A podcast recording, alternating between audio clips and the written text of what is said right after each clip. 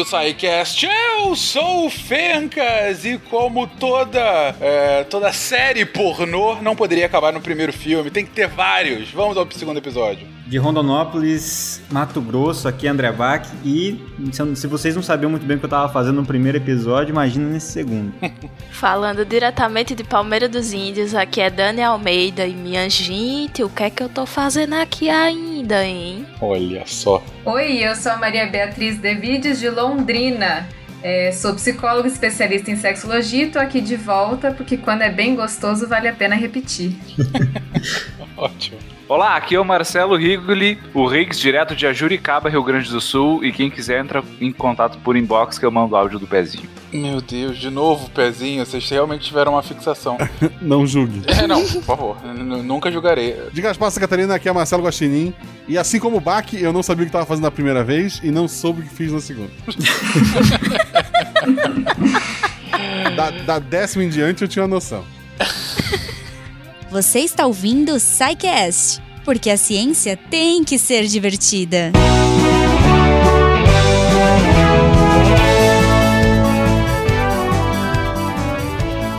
E chegamos na sessão de recadinhos do Psycast. Eu sou a Jujuba e antes que a gente vá para os final, digo, pro episódio, eu espero que vocês lembrem sempre que se vocês quiserem entrar em contato com a gente, se for o Fala que eu te escuto, contato@psycast.com.br se for uma parada que pode ir para as redes sociais, arroba Portal Deviante no Instagram e Twitter. E claro, a melhor forma e a forma que a gente mais gosta de interação é aqui pelo post do episódio, onde você pode pôr suas dúvidas, suas sugestões, uh, falar pra gente, enfim, mandar GIFs, cuidado com os GIFs. Esse episódio tá perigoso.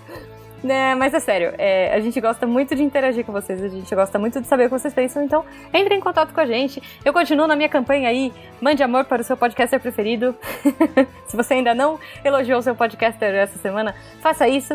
E claro, se você quiser ajudar a gente ou ajudar o seu podcaster, né? Enfim, use as redes de apoio aí, olha só, do podcast. Aqui no Deviante, a gente tem o PicPay, o Padrim e o Patreon. E a partir de um real você pode ajudar a gente a tornar a ciência mais divertida e a divulgação científica cada vez mais possível. Porque precisamos. Gente, uh, não se esqueçam que lá no final tem os recadinhos da Deb, daquele jeito fofo, maravilhoso que Deb, né? Deb. Uh, e eu queria lembrar vocês, olha só, esse episódio aqui é o 399. Uh! Então, talvez, não sei, talvez a gente tenha alguma coisa boa aí a caminho. então fiquem ligados. Uh, aproveitem aí, aproveitem esse episódio, aproveitem, sei lá, alguma outra coisa se tiver. e um ótimo fim de semana para todo mundo. E até semana que vem.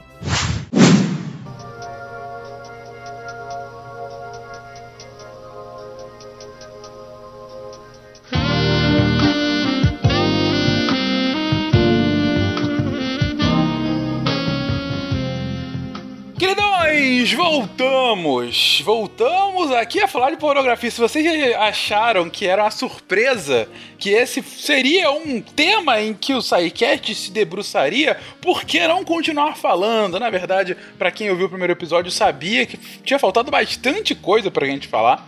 É, é um tema amplo e é um tema que a gente precisa é, é ter a profundidade, com perdão do trocadilho, é, o suficiente para poder de fato é, é, ter essa visão geral e abordar, abordar a temática dos mais diversas perspectivas, né? No momento que a gente tá gravando, não saiu o primeiro ainda, então eu não acredito que esses episódios vão ser publicados. Inclusive. Ah, é verdade, é verdade. Falar nisso, gente, é, era para sair amanhã. Eu tinha até falado pra Beatriz que estaria saindo agora dia 24, Beatriz. Hum. Mas vieram missões para Marte que tiveram que sair agora, porque as missões estão acontecendo nesse momento.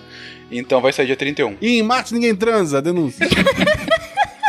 Mas enfim, vamos lá. Esses são os episódios perdidos no SciCast. Não, não, não. Esse vai pro ar. Eu, eu, eu acredito, eu acredito que. Eu não acredito. É, vamos ver. Vamos ver então. Se você está ouvindo isso, é porque eu venci. é. E no primeiro episódio, gente, a gente fez uma abordagem bem geral sobre pornografia, né? Ah, comentou sobre como ela era representada em livros, em filmes, na cultura, né? Na verdade, até antes dessa cultura pop, como ela era historicamente representada e conversada sobre ah, por civilizações mais antigas, né? E justamente como que se deu essa evolução ao longo da história, né? Qual foi a função, até a função social da pornografia, né? E até o momento da entrada de, de virar um mercado especificamente, né? Ah, em que a pornografia vira commodity ah, e, e, ao mesmo tempo, talvez um pouquinho antes, há todo um questionamento sobre pornografia de um ponto de vista ético-religioso, vamos colocar dessa forma, né? Ah, a gente entrou aí em algumas especificidades uh, justamente desse debate moral e colocou também sobre questões do de como é que é feito o consumo da pornografia no Brasil e no mundo, né? E mostrando o como de fato ela é prevalente na cultura, na, no nosso dia a dia hoje em dia como sociedade, né? Como um todo, uh, em especial agora nessa época complexa de isolamento e é uma tristeza gravar isso uns dois meses depois e a gente continuar na mesma merda de isolamento, mas tudo bem, isso aí faz parte. A gente comentou também sobre qual é a questão de diferença de expectativa, né, entre como que essa leitura acrítica da, do mercado pornô pode gerar uma expectativa errônea, né, por parte do consumidor, principalmente do consumidor mais inexperiente, que acaba achando que o vou abrir a porta e vai ter o entregador de pizza que vai partir pro rally rola, né? Então é, e coisas um pouco mais complexas do que isso, sem dúvida alguma. Além disso, e muito aí caracterizado, também falamos sobre vários estereótipos relacionados e como isso acaba impactando essas expectativas Uh, e ainda mais pro fim do episódio, falamos sobre a relação uh, entre pornografia e dependência química, né? É uma, como que a, a, pornografia, de fato, ela, ela acaba alterando a forma como o nosso cérebro, o nosso corpo como um todo funciona e pode virar uma dependência como qualquer outra, né? Então, por conta disso, uh, é, é algo a ser observado, né? quando deixa de ser alguma questão somente de prazer ou de diversão e começa a virar quase que uma patologia. Uh, e por fim, o último ponto que a gente abordou no último episódio foi a questão das uh, disfunções sexuais e sua associação com a própria pornografia, principalmente aqueles que não tiveram uma educação sexual com uma base um pouco mais arrojada. Bem, né, se vocês quiserem ouvir Caso não tenham ouvido, por favor, ouçam o primeiro episódio, tá muito bacana. E lá no primeiro episódio a gente também tinha comentado que iríamos para outros pontos, né? Que são realmente o foco do episódio de hoje. Um dos pontos, um dos pontos que o pessoal mais é, achou interessante da gente abordar é falar sobre a, a pornografia como mercado, mas do ponto de vista dos produtores é, tanto do ponto de vista da produção como um todo, quanto, é claro, dos atores, né? De quem tá lá de fato fazendo o negócio acontecer. E aí, gente, é, é como que perspectivas a gente pode comentar sobre o, o mercado atual da pornografia como um todo, né? Uh, e, e, como que justamente essa aceleração da importância da pornografia na cultura atual, né? E já pelo menos nas últimas duas, três décadas, se não antes, é, foi moldando esse mercado e seus impactos até hoje que dele, né? Como foi sendo alterado, inclusive, também ao longo do desenvolvimento de novas tecnologias e coisas do gênero. Bom, hoje em dia existem vários documentários, livros e teses que acabam expondo, né, como que são esses bastidores aí da pornografia, que é o tema que a gente vai abordar hoje, né? E como que é a vida de atores e de atrizes pornográficos. Pornográficos. É, tem alguns exemplos e algumas indicações aqui para fazer também. Tem um livro muito bacana que chama Nas Redes do Sexo, que é Bastidores e Cenários do Pornô Brasileiro. Achei bem difícil assim achar conteúdo nessa área aqui né, no Brasil, mas esse esse trabalho, esse livro foi fruto de uma tese de doutorado de antropologia social da UFRJ. E tem também alguns documentários bem interessantes no Netflix que chama After Porn Ends é, tem um outro que chama Hot Girls Wanted, que é uma, um seriado, assim, né? Tem alguns episódios. O Rocco, que é um ator pornográfico italiano. E na Amazon Prime tem o Pornocracy, que é bem interessante também. Bom, quanto aos bastidores e a vida né, das atrizes, vamos começar por aí. A gente encontra uma diferença cultural super importante entre as vivências das brasileiras, né, das atrizes brasileiras, para as americanas ou italianas, por exemplo. Nesse livro né, que eu comentei, que foi fruto de uma tese nas redes do sexo, diz que o tempo de vida, né, que se refere ao tempo de carreira de uma atriz pornô brasileira, não passa de 40 cenas. Já nos Estados Unidos, segundo esses documentários e tudo mais, a carreira parece variar entre 6 a 8 anos. Aqui no Brasil, a gente tem uma diferença que grande parte das atrizes são mulheres, homens homossexuais e travestis em situação de vulnerabilidade. E aí acabam utilizando a pornografia como uma fonte de renda extra né? É, e são poucos que acabam se destacando e vivendo exclusivamente da pornografia, porque normalmente eles possuem outro emprego também, como a prostituição. Só que fora do Brasil, né, como eu estava falando dessa diferença, lá nos Estados Unidos, principalmente, na Itália, é, existe uma cultura pornográfica de eventos, premiações e carreira. Na Itália tinha a Titiolina, né? Que ficou famosa. Ficou famoso pelo caso de ter virado política, inclusive, né? Exato, né? Tipo, ela transcendeu o negócio. E até uma coisa que eu vi várias pessoas comentando que é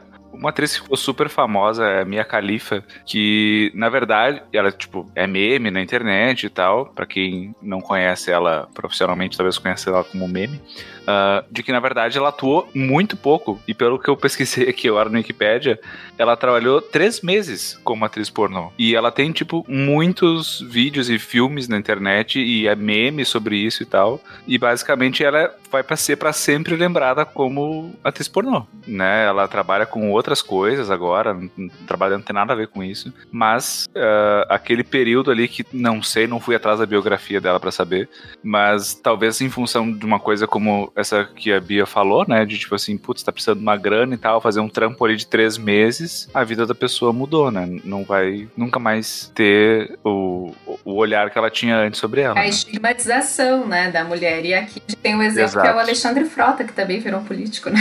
Ah, é verdade.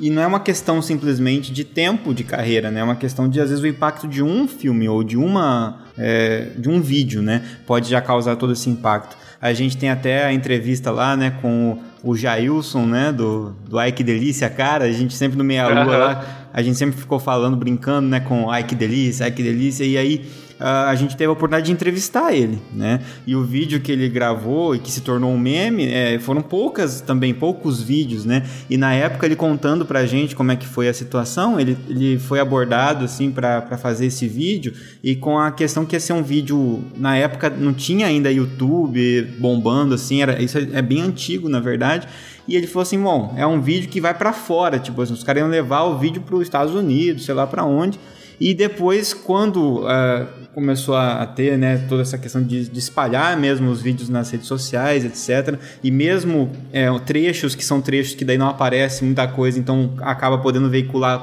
no próprio YouTube, como foi o caso do, do trecho que ficou icônico, né?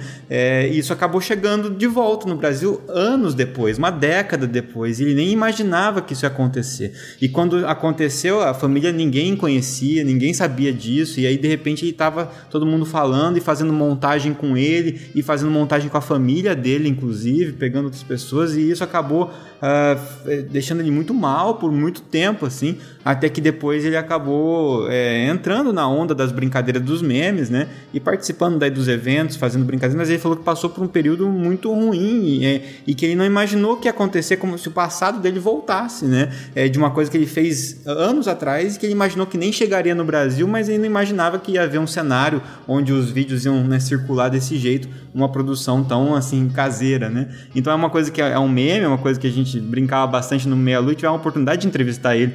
E ele falando isso acaba mostrando bastante esse retrato do, do quão estigmatizante realmente isso pode ser, né? Depois nunca mais você consegue desassociar, por mais que você faça outras coisas na sua vida. Né? É bem lembrado, assim, eu acho que agora esse episódio dessa cast vai sair, que se teve um meia-lua com ex-ator pornô, vamos colocar assim, então pode ter um sidecast também. Para, parabéns Sim. pela coragem.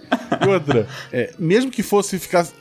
Loucura desse, desse caso em específico é que ele saiu do nicho de só pornografia, né? Era um nicho de um nicho, e ele se tornou um meme que qualquer um que nunca tenha visto o vídeo sabe quem é o cara. Tem Uhum. figurinha dele no, no WhatsApp, sabe? Exatamente, até Uhum. hoje novas figurinhas o tempo todo, né? Só o Bach já produziu mais 10 na É, Bach. deve- é, grande parte disso é culpa do Bach, Ah, inclusive. com certeza, né? Todos os meus parabéns a você são, são parte é minha.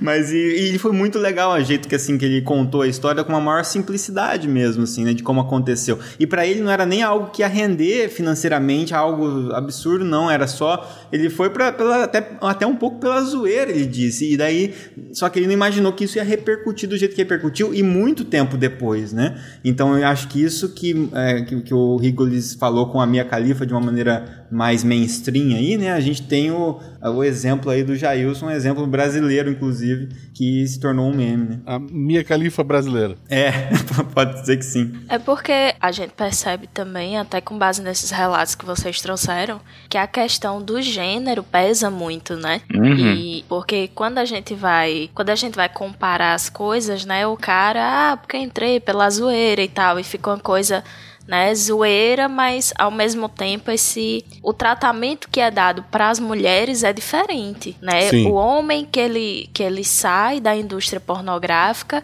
ele consegue se desvencilhar dessa imagem, pelo menos em parte, vide Alexandre Frota, né? Que tem gente que nem, nem lembra mais disso. Eu mesmo nem me ligava nisso até vocês terem falado e eu ter acendido, dado aquele clique, né? De tipo, eita, foi mesmo, né?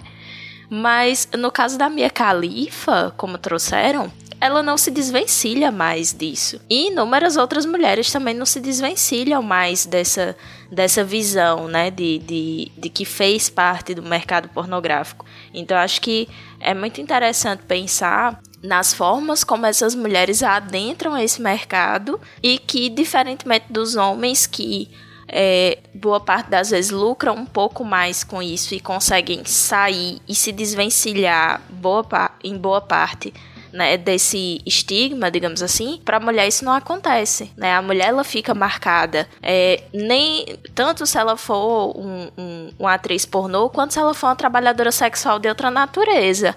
Vide Bruna Surfistinha, né? Então, E, e eu acho que isso conecta com o que a gente comentou no primeiro episódio, lá quando a gente tava falando sobre vazamento de nudes, né? E a- agora na internet tá tendo essa comparação, né? Que vazou o nude do, do Thiago York e comparando com o que aconteceu com outras ah, pessoas da mídia, mas mulheres, que aconteceu, e a gente vê a diferença da repercussão, né? É, e, inclusive tinha muito homem, no caso, reclamando: ah, é um absurdo, quando vaza mulher e a gente comenta, vocês re- reclamam que a gente tá expondo. Aí agora que aqui é o Thiago York, vocês estão tudo aí babando, etc e tal. É recalque o nome disso. E segundo, é, o- é como, como foi dito pela Dani, o peso é completamente diferente. Do homem, quando não é esquecido, às vezes é lembrado como uma coisa positiva. Tipo, ah, o cara lá, fodão, fez tal coisa e tal. Sabe? E- enquanto pra mulher tem um peso diferente. Então, eu, eu não, eu não imagino que o Thiago York vá perder é, oportunidades de trabalho porque vazou. Pelo contrário, inclusive. Porque vazou o nude dele. Agora, se fosse uma cantora. Até porque ele tava, ele tava meio sumido da, da mídia aí, né? E com essa. Isso acabou provocando uma reviravolta, tanto que o nome dele foi buscado e etc. Com certeza é, aumen- aumentou muito a, a chance de ele ganhar no- notoriedade de novo. E, aí não de uma maneira negativa, como seria no caso de uma exposição de uma mulher, né? Até porque ele poderia capitalizar isso de uma forma positiva, virar meme, é, sei lá, fazer propaganda de alguma coisa, propaganda de preservativo, propaganda de produtos eróticos, propaganda de mil e uma coisas, né? Mas uma mulher que tem sua, sua intimidade vazada, a coisa já é interpretada por um outro ponto de vista. Né? Então, quando a gente vai analisar o mercado pornográfico, é, não dá para tirar isso de, de. Não dá para não levar em consideração esse olhar que se tem, né? E, e é muito importante quando a gente vai falar sobre isso.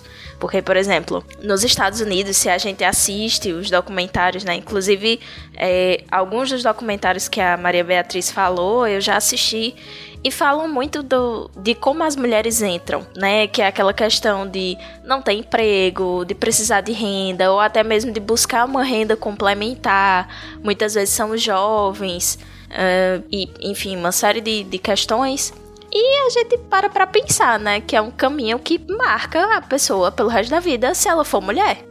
Se for um homem, às vezes isso vira motivo de piada, isso vira um, um trampolim para ele sair daquela indústria e fazer outra coisa, né? Como existem exemplos de, de homens que já saíram do, do mercado pornográfico se tornaram modelos, atores, políticos. Então é, é, é sempre complicado e eu sempre vou bater nessa tecla que o olhar que se dá e a interpretação que se dá sobre o mercado pornográfico ainda é muito permeado pelas questões de gênero e pelo machismo. Nossa, totalmente. Até assim, pensando que é, algumas atrizes, né, é, quando a gente fala, ah, foi pra, foi pra pornografia, é quase como se tivesse decaído, né? Tava ali, nossa, acabou agora a, carrega, a carreira dela que ela já foi pra pornografia. Ao contrário dos homens, né? Que às vezes uns começam na pornografia e depois saem. Uhum.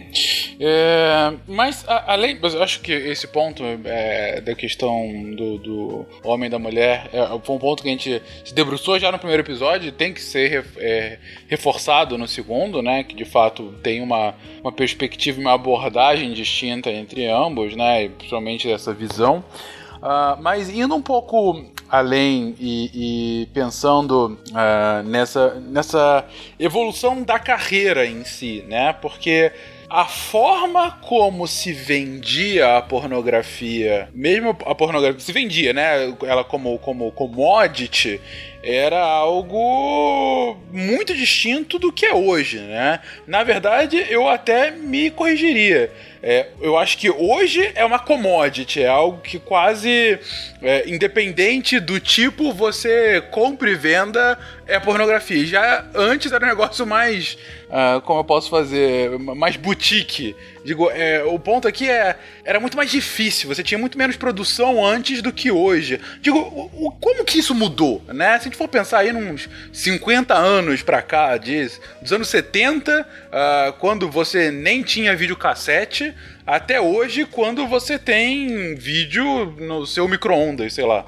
É realmente, né? A tecnologia revolucionou o modo né, como a pornografia entrou nas nossas vidas, né? Mas pensando da perspectiva das atrizes, né, da carreira delas, antigamente as atrizes elas tinham maior carreira nessa área, né? Além de mais possibilidade de escolher que tipo de cena iria participar a procura era bem alta, não tinham tantas atrizes, a remuneração era mais alta também, assim como investimento nas produções.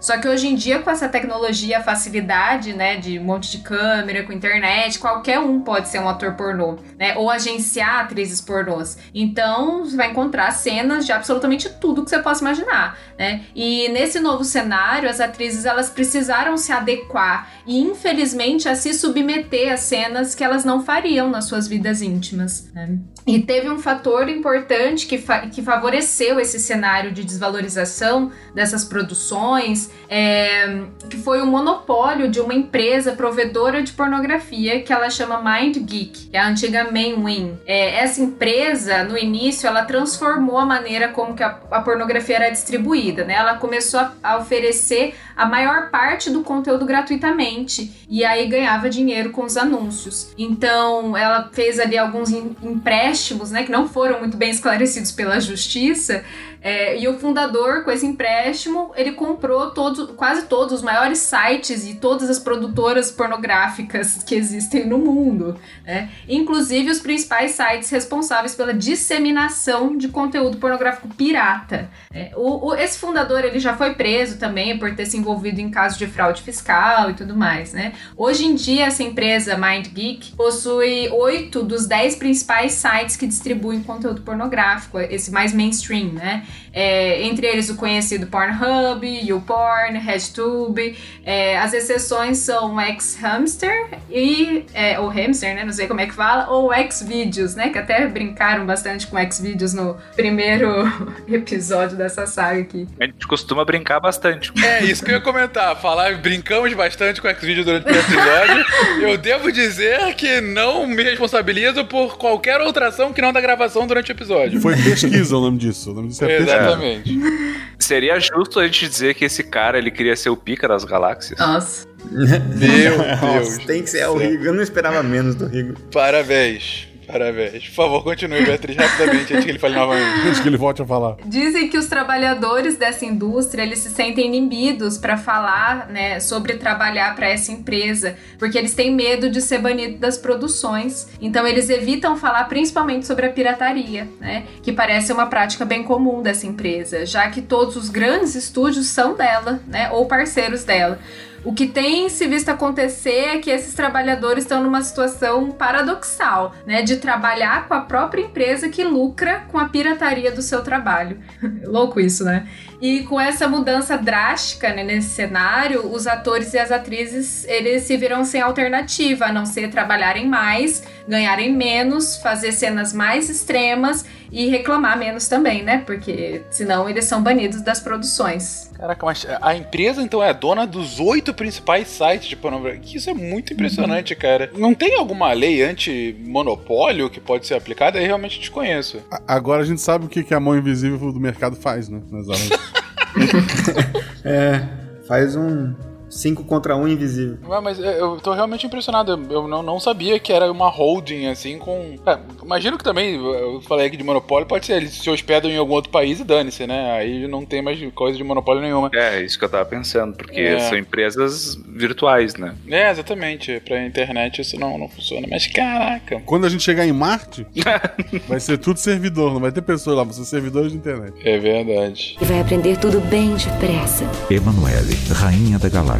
Hoje, meia-noite e 45.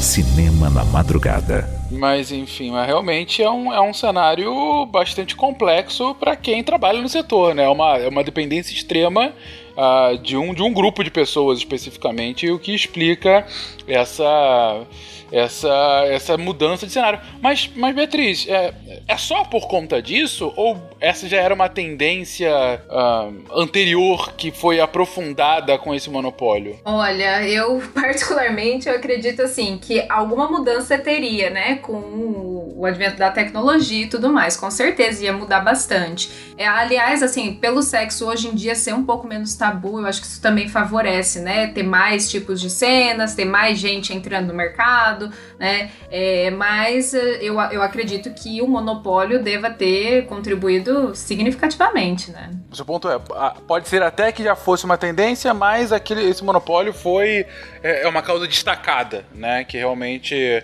ah, piora tudo isso, né? É um absurdo, né? Quando a gente escuta isso.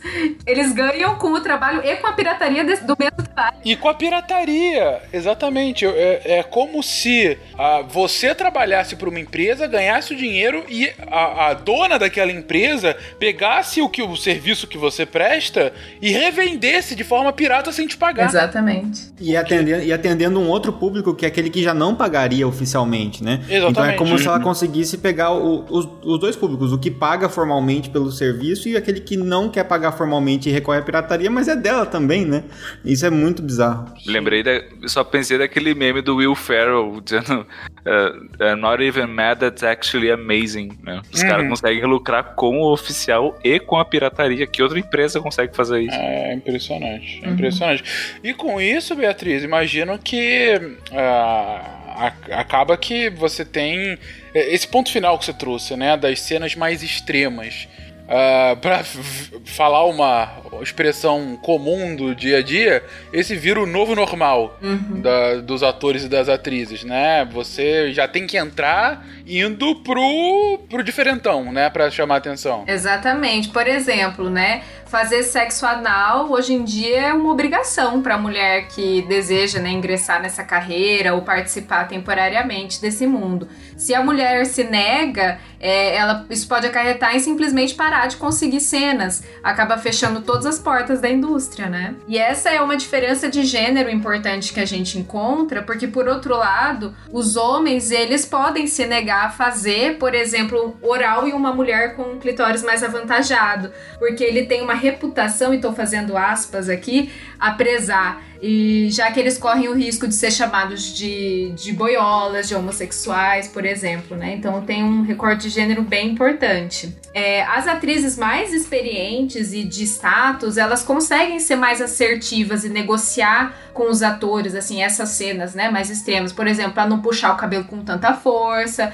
não empurrar a cabeça ou bater na cara, não ir com força no sexo anal. Só que, assim, até essa, essa negociação, ela foi aprendida com o tempo e experiência de cenas, né? E esse diálogo, diálogo não parece existir entre os novatos que entram para a indústria. Posso imaginar. Mais uma vez citando um dos documentários, tem um depoimento de, de algumas garotas, eu não vou lembrar agora, acho que. É, não, não vou me arriscar a falar o nome do documentário porque eu não lembro exatamente qual foi. Mas que ela falava de algumas lesões que as, que as mulheres ficavam depois de fazer as cenas. Justamente por essa questão da força. Então, é, é, algumas atrizes iniciantes comentando que logo no início da carreira era muito comum elas apresentarem lacerações vaginais, fissuras é, no ânus, fissuras é, também no períneo, né? Que devido à força, é, rasgava, né? Não tem outro termo, gente. A fissura é tipo um rasgo na pele. Então, a força era tanta, a brutalidade era tanta que acabava gerando isso. Muitas vezes também alguns inchaços, é, desconfortos. E aí as idas ao serviço de saúde eram frequentes. E a gente volta na questão da precarização, né? Do, do trabalho das pessoas que trabalham com sexo. Porque nesse caso, eles não têm um plano de saúde, né? Não tem uma carteirinha que diga assim: ah, é atriz pornográfica. Não, beleza. Você tem é, ginecologista aqui por conta da empresa. Você tem urologista por conta da empresa. Não tem, galera. Então, assim, você imagina, né? É, o os genitais, eles são extremamente sensíveis, né? O da mulher arrisco que talvez seja ainda mais porque são órgãos um pouco mais internos. Então, você tem toda uma questão de sensibilidade e de necessidade de regeneração. Só que pensa aí numa pessoa que está precisando pegar mais cenas, porque ela precisa trabalhar mais para poder ganhar mais dinheiro. Né? Uhum. Então vai fazendo cena atrás de cena, vai tendo inflamação atrás de inflamação, e aí o índice de doenças pipoca, né? E, e eu não estou citando nem as ISTs, estou falando só de doenças é, e, e, agravos derivados do, da, da prática sexual um pouco mais é, brutal, digamos assim. Eu acho que, acho que aqui cabe uma reflexão que a gente começou a fazer quando a gente falou sobre, no podcast de violência, né? E foi ele que derivou, na verdade, a ideia da gravação do, dos podcasts sobre pornografia, no fim das contas.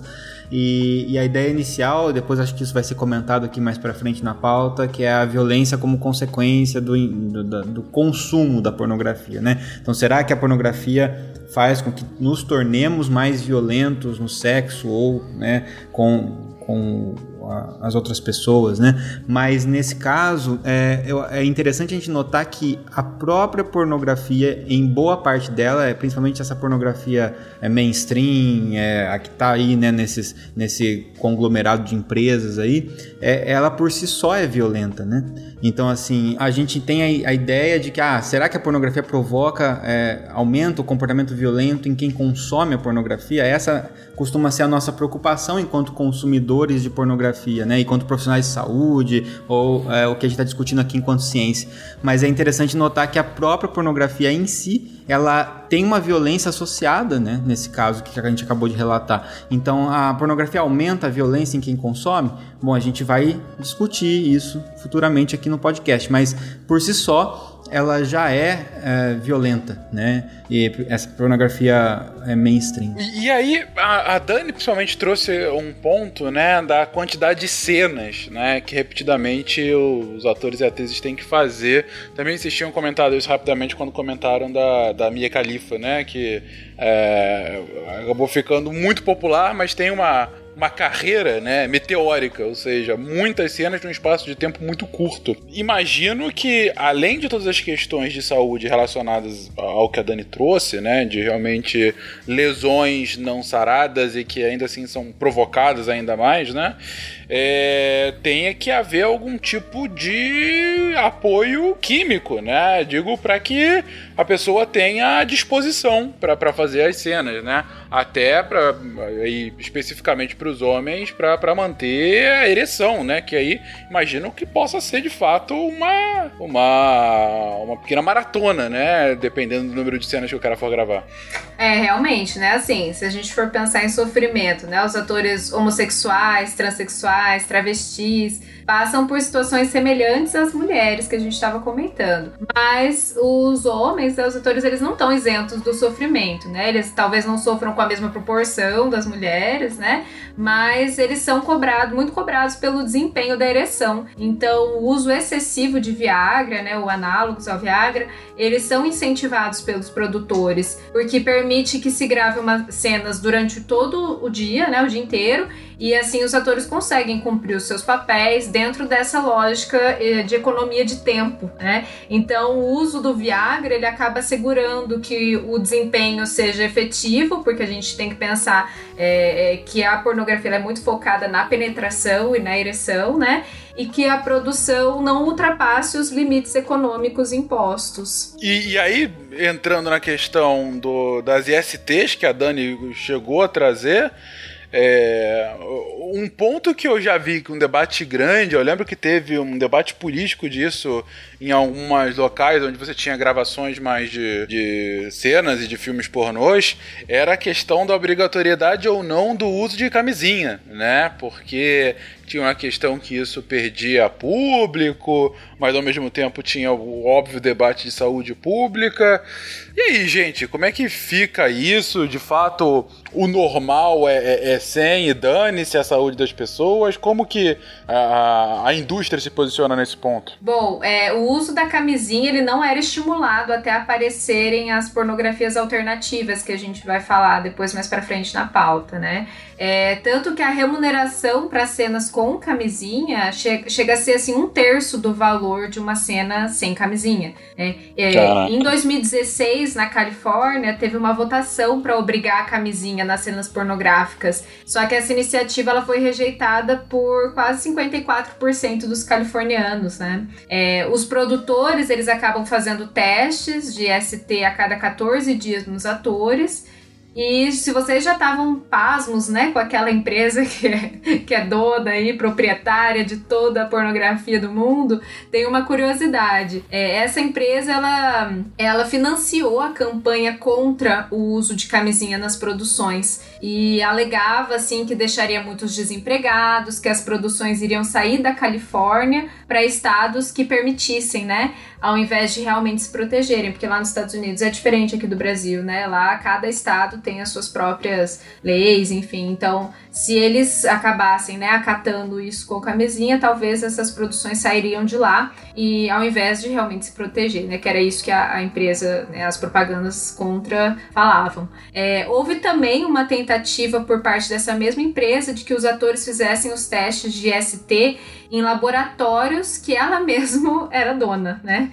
Então, assim, o que ia diminuir muito o acesso e a confiabilidade dos resultados pelos atores, pelas atrizes. Só que daí essa tentativa foi vetada, né? E combatida pelas próprias produtoras. Então, porque assim, os atores e as atrizes eles estavam se sentindo em risco com essa proposta. E realmente, né? Agora, olha que interessante, né? Numa situação que a gente está de pandemia, onde a gente está dando muita atenção para essa questão de prevenção e etc. Só que para outro contexto, né?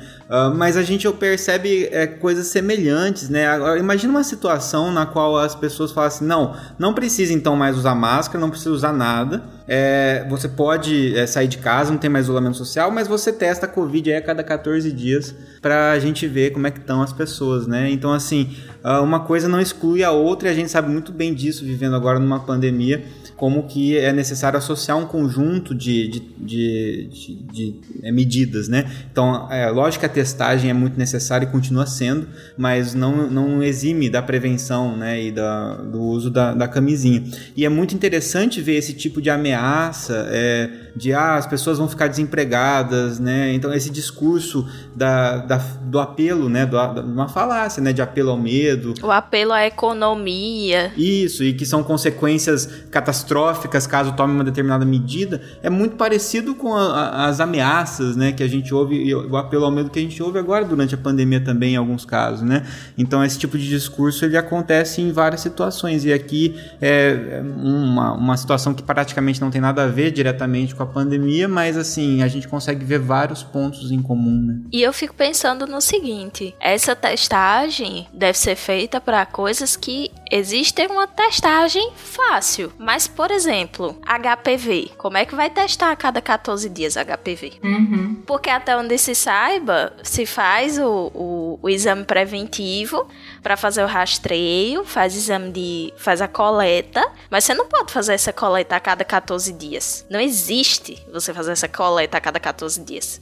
Então, Existe como fazer a testagem rápida para sífilis, para hepatites, para HIV, mas, gente, para outras questões não tem como. Então, o, o, o HPV ele é um problema muito sério e, e ele se alastra, ele pode ficar assintomático por muito tempo, mas quando ela aparece, muitas vezes ele já está é, principalmente tanto em homens quanto em mulheres, quando ele vem aparecer, já tá com lesões super espalhadas. Então, assim, há que se pensar, né, em formas de se proteger melhor essas pessoas. Eles estão muito expostos.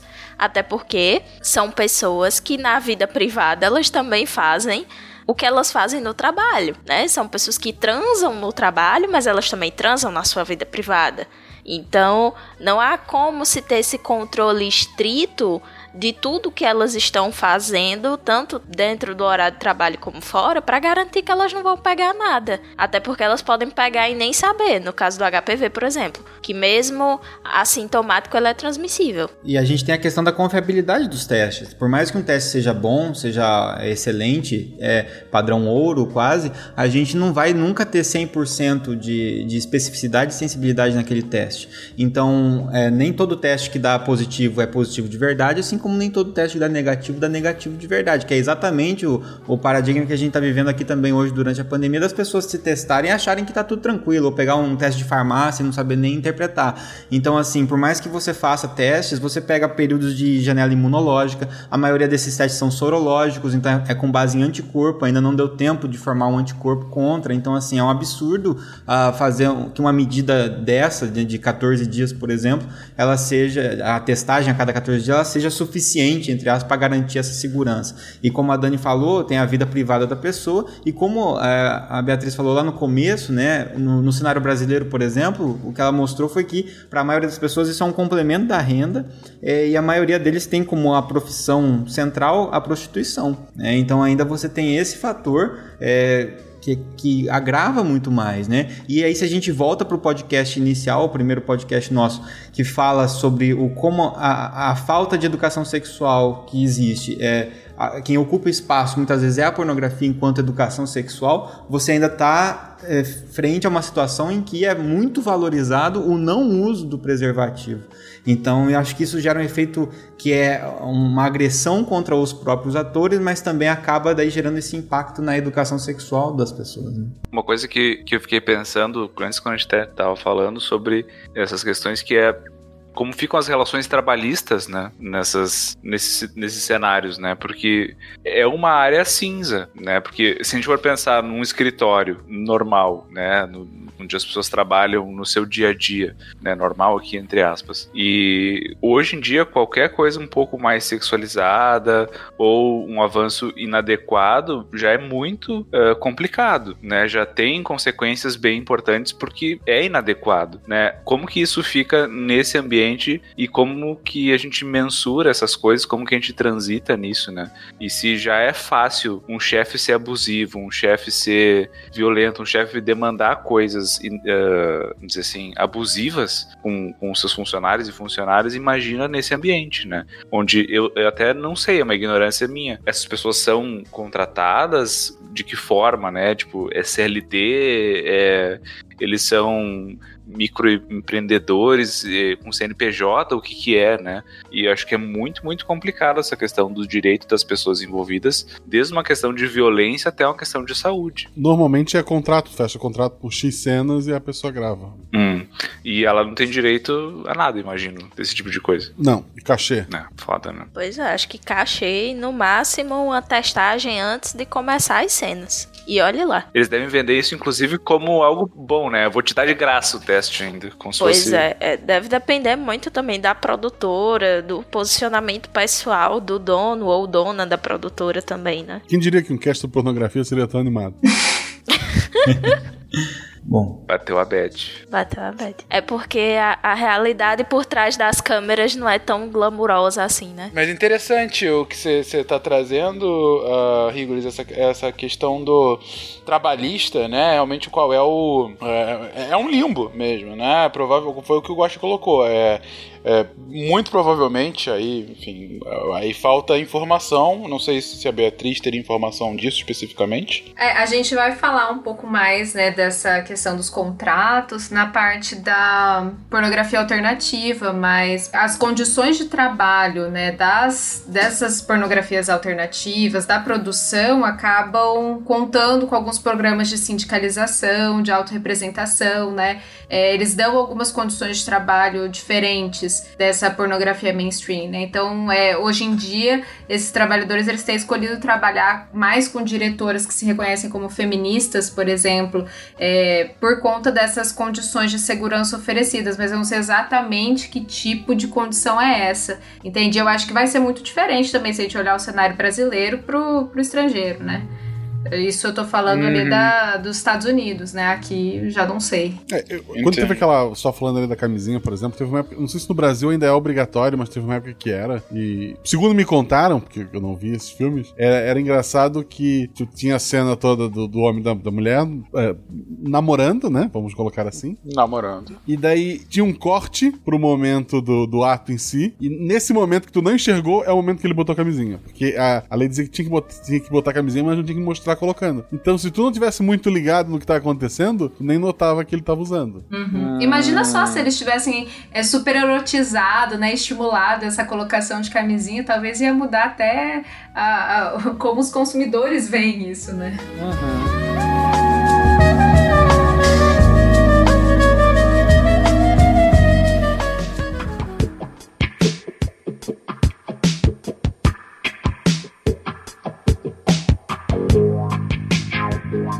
De fato, como você trouxe aí, Beatriz, realmente tem, você tem então algumas produções alternativas, né, que a gente vai entrar mais em detalhe daqui a pouco, uh, que já estão indo para um caminho de sindicalização, né, que é, nos Estados Unidos é, é uma questão que é, é, um tabu maior do que aqui no Brasil, a questão de sindicatos, né.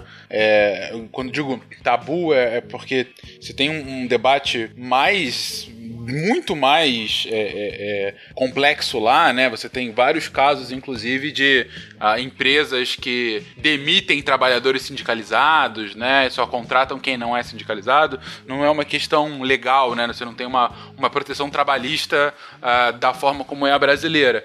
Mas, de fato, ah, para o mercado nacional, a gente teria que ter mais, mais subsídio para falar com maior propriedade. mas o que eu posso imaginar, e por favor, se algum ouvinte tiver mais informações sobre isso, eu posso imaginar, e respondendo a provocação do Rigoli, é que foi o que o Guaxa comentou. Eu imagino que seja contratos por cena mesmo, e, e é contratado como se fosse um, uma outra empresa, né? É, é, o que a gente fala de contrato PJ, né? Então a pessoa é um MEI ou alguma coisa assim e está fazendo aquilo. Uh, e como você é contratado com outra empresa, como outra empresa, não tem qualquer tipo de proteção trabalhista associada né? Você não tem, sabe, é, lá, aquelas coisas básicas, né? Décimo terceiro, férias. Licença médica, por exemplo. Licença médica, que seria algo extremamente é, interessante para cá. Quando é uma, um contrato diretamente com a empresa, é é, quer, quer, não quer, tem que quer, né? Basicamente isso. Uma coisa mais realmente é a mão invisível, como vocês colocaram lá. Na né? verdade, eu acho que eu me confundi. Não, não é, eu não sei se é tanto nos Estados Unidos, mas na Europa, né? Na Espanha, na Suécia, eu acho que eles têm mais esse movimento de sindicalização. Porque nos Estados Unidos, se a gente for pensar, a lei trabalhista, nossa, que é muito melhor que a deles, né? A gente, no, de uma forma geral, né? Sem pensar nessa parte da pornografia. Então, se eu não me engano, essa parte, né, das pornografias alternativas são mais de uma via europeia aí. Entendi, entendi. Não, beleza. E, e pra é, complementar essa questão sobre a. a sobre o, o impacto né, na, na saúde dos atores, Uh, uma das coisas que vocês comentaram ali em cima era que o. Bom, uh, eu lembro da, da, fala da Dani quando ela comentou sobre uh, o próprio impacto no corpo, né? Principalmente das mulheres, e aí depois a Beatriz comentou também, muito bem colocado, com relação a homossexuais, né? É, e também antes a Beatriz tinha colocado é, a questão da, de como os atores, principalmente os mais inexperientes, iam para cenas mais uh, selvagens, vamos colocar assim, uh, e às vezes sem o menor respeito ou o menor preparo para não machucar ou coisa do gênero, sem contar mesmo os, os mais experientes que, como vocês colocaram, vão se submetendo a cenas mais fora do mainstream, né? E aí eu, eu pergunto. E como fica justamente a cabeça dessas pessoas? Porque a própria Dani trouxe, poxa, tem que lembrar que eles estão fazendo isso é o trabalho deles, mas depois eles vão voltar pro, pra casa e fazer a mesma coisa, sabe? É, digo, esse vira, mais uma vez, o novo normal deles, como, como que é, de fato, o psicológico deles, né? A saúde mental uh, desses atores e atrizes. A gente tem alguma pesquisa ou levantamento sobre isso? Olha, não encontrei, mas acho que seria bem interessante existir, né? O que a gente vê mais são nos documentários, os, os ex-atores e atrizes falando sobre sobre as suas experiências, né? Como foi esse impacto. Mas eu acho assim, né? Para cada pessoa o impacto vai ser diferente, né? Vai depender muito da história de vida dela, das aprendizagens, enfim. Só que uma coisa que a gente percebe assim mais é, no geral é que quando tem muito desses estímulos violentos nessas cenas, uma pessoa que que está exposta, né, a, a esses estímulos violentos com frequência, pode acontecer uma coisa que na psicologia a gente chama de dessensibilização emocional, né? A dessensibilização, ela tem um caráter adaptativo, né, que ela permite os indivíduos ignorar estímulos assim irrelevantes e direcionar a atenção para os relevantes. Como por exemplo, né, isso acontece com soldados num campo de guerra. Eles acabam se dessensibilizando de certa forma aquele cenário de horror que rodeia eles para que eles consigam combater eficazmente, né, entre aspas. E no caso da pornografia, tem alguns relatos de algumas atrizes que passaram por cenas como facial abuse, eu não sei se vocês já ouviram falar nisso, ou latina abuse, que é uma humilhação das atrizes com agressão oral, oral sexo oral com muita força, fazendo ela engasgar, sufocar. E humilhação até, por exemplo, no latina abuse, né? Pega estereótipos de uma mulher latina e verbalmente a humilha também, né? E aí uma dessas atrizes acabou descrevendo assim: "Ah, eu passo por esse momento desagradável agora, é forte, no começo é horrível, mas depois eu me acostumo, eu recebo meu dinheiro e depois eu faço algo agradável para mim com esse dinheiro, né? Então a gente percebe uma dessensibilização, né, emocional a esses estímulos violentos. E o problema é que essa dessensibilização, é, em determinados contextos, pode ser prejudicial para os indivíduos e para a sociedade, né? Porque a exposição à violência, além de deixar marcas e traumas, é, parece dar origem a uma apatia e indiferença afetiva. Então, pode diminuir a reatividade emocional de uma forma geral. Uhum. Eu, eu achei interessante isso no sentido de que é, como, como, esse relato que foi falado aqui, o exemplo, né? Eu passo por esse momento agora, é muito forte, mas eu acostumo e tal. Isso é uma forma que ela, que ela relata, vamos supor, numa entrevista, num documentário, e após passar por esse processo de dessensibilização. E aí eu acho que é, cabe a gente olhar para isso é, e pensar assim, mas é, muita gente vai acabar dizendo: ah, mas olha só, pelo que ela falou, ah, dá para acostumar ali, depois ela compra um negócio que ela gosta, então tá tudo certo, né? Tá tudo bem. E, e não, na verdade, passou por um processo adaptativo, né? Que de uma, de uma situação de trauma, de uma situação de violência constante. E, e, e aí você pegar só se basear nesse relato como se fosse um relato de alguém que está acostumado, então tá tudo bem, eu acho que é algo pra gente também refletir em cima disso, né? Que não é porque ela falou dessa forma que então, ah, então olha só, tá tudo bem, ela quis isso, então, né?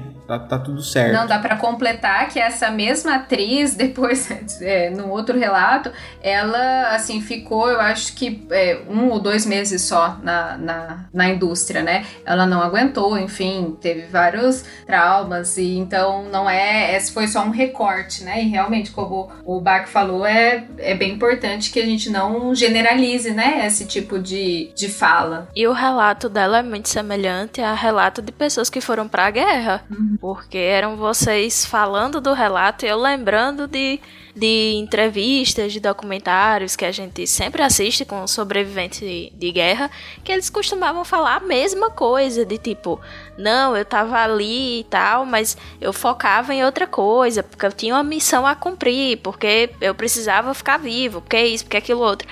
Mas assim, é, essa própria desensibilização, ela também pode ser uma espécie de sintoma de um estresse pós-traumático. Né? Você essa essa aparente apatia da pessoa para com a situação que ela passou, né? Também pode ser sintoma de, de questões mentais muito mais graves, assim.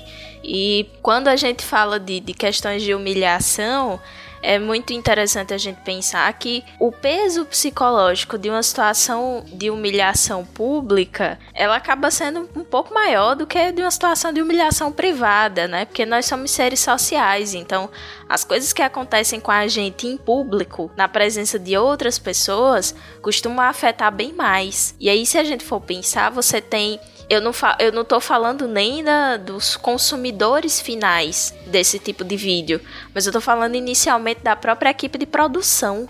Né? Então imagina depois né, você olhar para seus colegas de trabalho. Né? Será que que é, é, como, como será que vai ser isso? Porque é diferente, apesar da gente falar atriz e ator pornô, porque eles estão encenando aquilo, não é que nem uma novela, que você faz uma vilã da novela e, e tá tudo bem, né? Tem uma humilhação da vilã e a vilã leva uma surra e tá tudo bem. É diferente. O, o, o grau que isso é exposto é diferente. Né? A sexualidade ela ainda é muito ligada né, a uma questão íntima, a uma questão privada, e é também ligada a questões afetivas. Né? Então, existem cenas, por exemplo, que simulam estupro. Uhum. Então é, é muito importante que a gente repense, né, como é que fica a saúde mental dessas pessoas depois. E não só das mulheres que sofrem isso, mas dos homens também que fazem essas cenas porque é, não se sabe direito o que é que passa na cabeça deles. Né? A gente não vê muito, muitos relatos do, dos caras que estão fazendo isso, né? Porque com certeza algum nível de desconforto para eles deve haver. Muitos do, desses atores eles se conhecem, fazem amizade dentro da indústria, né? Então imagina você ter que submeter sua colega de trabalho, uma pessoa que, que, que você gosta, a esse tipo de humilhação. E saber que vai doer, que vai machucar e que é para fazer isso, porque a direção de cena pede que seja assim. Então, isso é uma coisa que eu ia comentar, né? Que tem uma diferença importante também, que é uma cena de estupro e violência numa novela, num filme e no ambiente pornográfico é diferente por tudo isso que a Dani comentou, mas também porque muitas vezes no, no filme pornográfico a agressão é real, não é um tapa simulado, né? É um tapa real, né? Não é uma penetração simulada, é uma penetração real. Né? Então acho que isso também tem um gap de diferença no impacto que isso vai ter na cabeça da pessoa, né? Porque uma coisa é tu ser um ator, uma atriz que está simulando uma violência sexual em um filme. Tem filmes que fazem isso de forma né? Uh, uh, muito impactante para quem assiste. Quem assistiu Irreversível, por exemplo, é aquela cena que tem é muito impactante. Mas no fundo tem aquela percepção de tá, mas isso foi simulado, isso não foi real. Existem até diretores específicos para fazer isso, esse tipo de cena. Exato. Tem todo um mercado de produtores. E aí entra até a questão trabalhista que eu comentei, né? A questão de segurança, de direitos e etc, etc. Mas pega uma cena e aí vem aquela dúvida que a gente tava falando, né? Até que ponto a pessoa tá ok com aquilo, ou ela se sente uh, pressionada a fazer, enfim, questão também. Uhum. E assim, né? Essa desensibilização, ela é normalmente considerada um efeito de longo prazo, né? É, é de uma exposição repetitiva a um determinado estímulo. Só que ela também pode se manifestar num período curto de tempo e como consequência de uma breve exposição. Então, mesmo, por exemplo, que essa atriz, esse ator passe por uma cena assim, isso também vai ter um impacto, né? É, e por vezes essa breve exposição pode já é, revelar uma dessensibilização já existente nessa pessoa. Então, é, isso faz com que a exposição à violência, é, seja vivenciando ela, ou seja por meio da mídia e da pornografia, isso seja muito preocupante. Então a gente também precisa falar da violência do impacto da pornografia para o consumidor. Né? Ah, sem dúvida. E esse é um ótimo gancho para o nosso próximo tópico, né? De fato, é, qual é a relação? Na verdade, esse foi o mote dessa pauta, né? Como o Bach já comentou e como a gente tinha comentado no episódio anterior também, ah, quando a gente estava fazendo o nosso episódio sobre violência, a gente viu que, que seria interessante abordar essa questão da, da violência e pornografia, porque há uma, uma relação a ser explorada aí, né? E então a gente chega aqui no tópico, né? É, qual é essa relação, gente? A gente tem é, estudos já demonstrando ou a gente tem algum tipo de levantamento que leve nessa direção?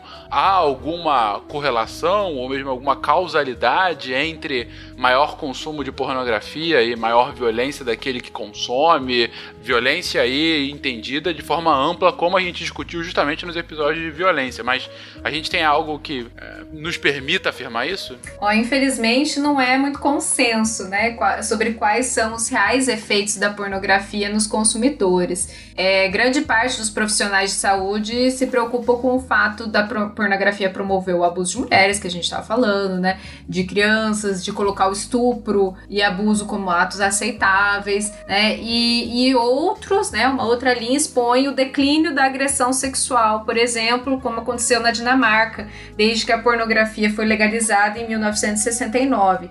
Só que é importante a gente lembrar que esse é um recorte muito pequeno, né? é, e que não abrange outras variáveis como o investimento na educação sexual do país, porque hoje em dia a Dinamarca ela é considerada um dos países referências em igualdade de gênero. Então, não sei se, se dá para colocar. É, eu, eu, eu acho que nesses casos específicos, né, a gente está falando de estudos de associação, né, a gente não tem muito como inferir é, causalidade, até porque são estudos muito poluídos em termos de fatores de confundimento, né, mas nesse caso, acho que o que me faz refletir é o seguinte, que no, no tá falando que a pornografia foi legalizada, né, e nesse momento ela se tornou, diminuiu a violência é, relacionada, né, a agressão sexual diminuiu. E eu acho que isso vem com uma associação de, de questões, né? É como, é como você tem, por exemplo, assim, ah, vamos supor, o, o, consumo do cigarro, né? Então o cigarro ele é uma droga legalizada. E a partir de certo ponto as pessoas se preocuparam em promover uma educação a respeito do consumo do cigarro, né? Então acho que no momento em que alguns países, né, não estou falando que é sempre assim, mas no momento em que algumas é, decisões, algumas políticas públicas, né, resolvem é, legalizar determinada situação, como por exemplo essa da pornografia, e ao mesmo tempo elas decidem educar é, eu acho que aí você tem uma combinação interessante, porque ao educar o consumidor também, o consumidor escolhe o que consumir, né? E, e o que e consumir é, produtos de melhor qualidade ou situações de melhor qualidade ou não consumir determinadas coisas. Então, por mais que determinadas coisas existam, é uma opção do indivíduo não consumir mediante a educação que ele teve. Então, hoje você pode, você tem mais informações e por causa dessas, dessa maior informação você consome menos o cigarro. Por isso que houve um declínio declínio no consumo do cigarro, embora ele seja legalizado. Então acredito que nessa questão, né, o investimento na educação sexual que foi falado aqui lá no país, o fato de você legalizar determinadas situações faz com que aquela situação não seja tabu de ser falado. Então, uma vez que agora não é mais tabu falar sobre isso, vamos falar e vamos falar da maneira correta, né, e educando. E aí, através da educação, você consegue uma, um declínio nessa agressão sexual. Então, não é simplesmente assim, a pornografia diminui a agressão sexual, né, mas é o que vem junto com essa liberação da pornografia nesse país, né, ou a aceitação maior da pornografia nesse país. Eu acredito que seja mais ou menos nessa linha, né, não a pornografia em si reduzindo a, a, a agressão, mas a, o, o conjunto de medidas que vieram junto com essa questão da maior popularização, aceitação da pornografia. Né? Uhum, exatamente, né? E assim, a gente tem que pensar que a pornografia ela enuncia valores, né, sobre determinadas apresentações públicas de sexualidade.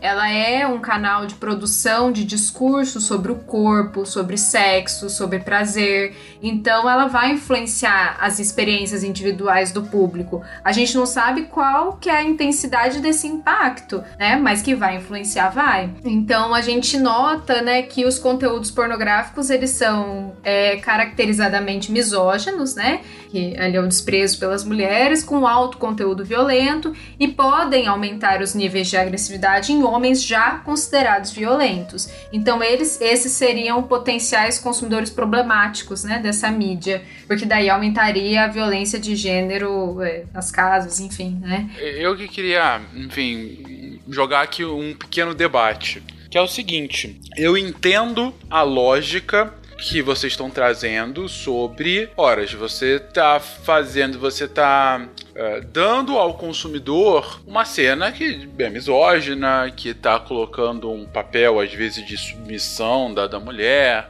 ou de degradação, enfim.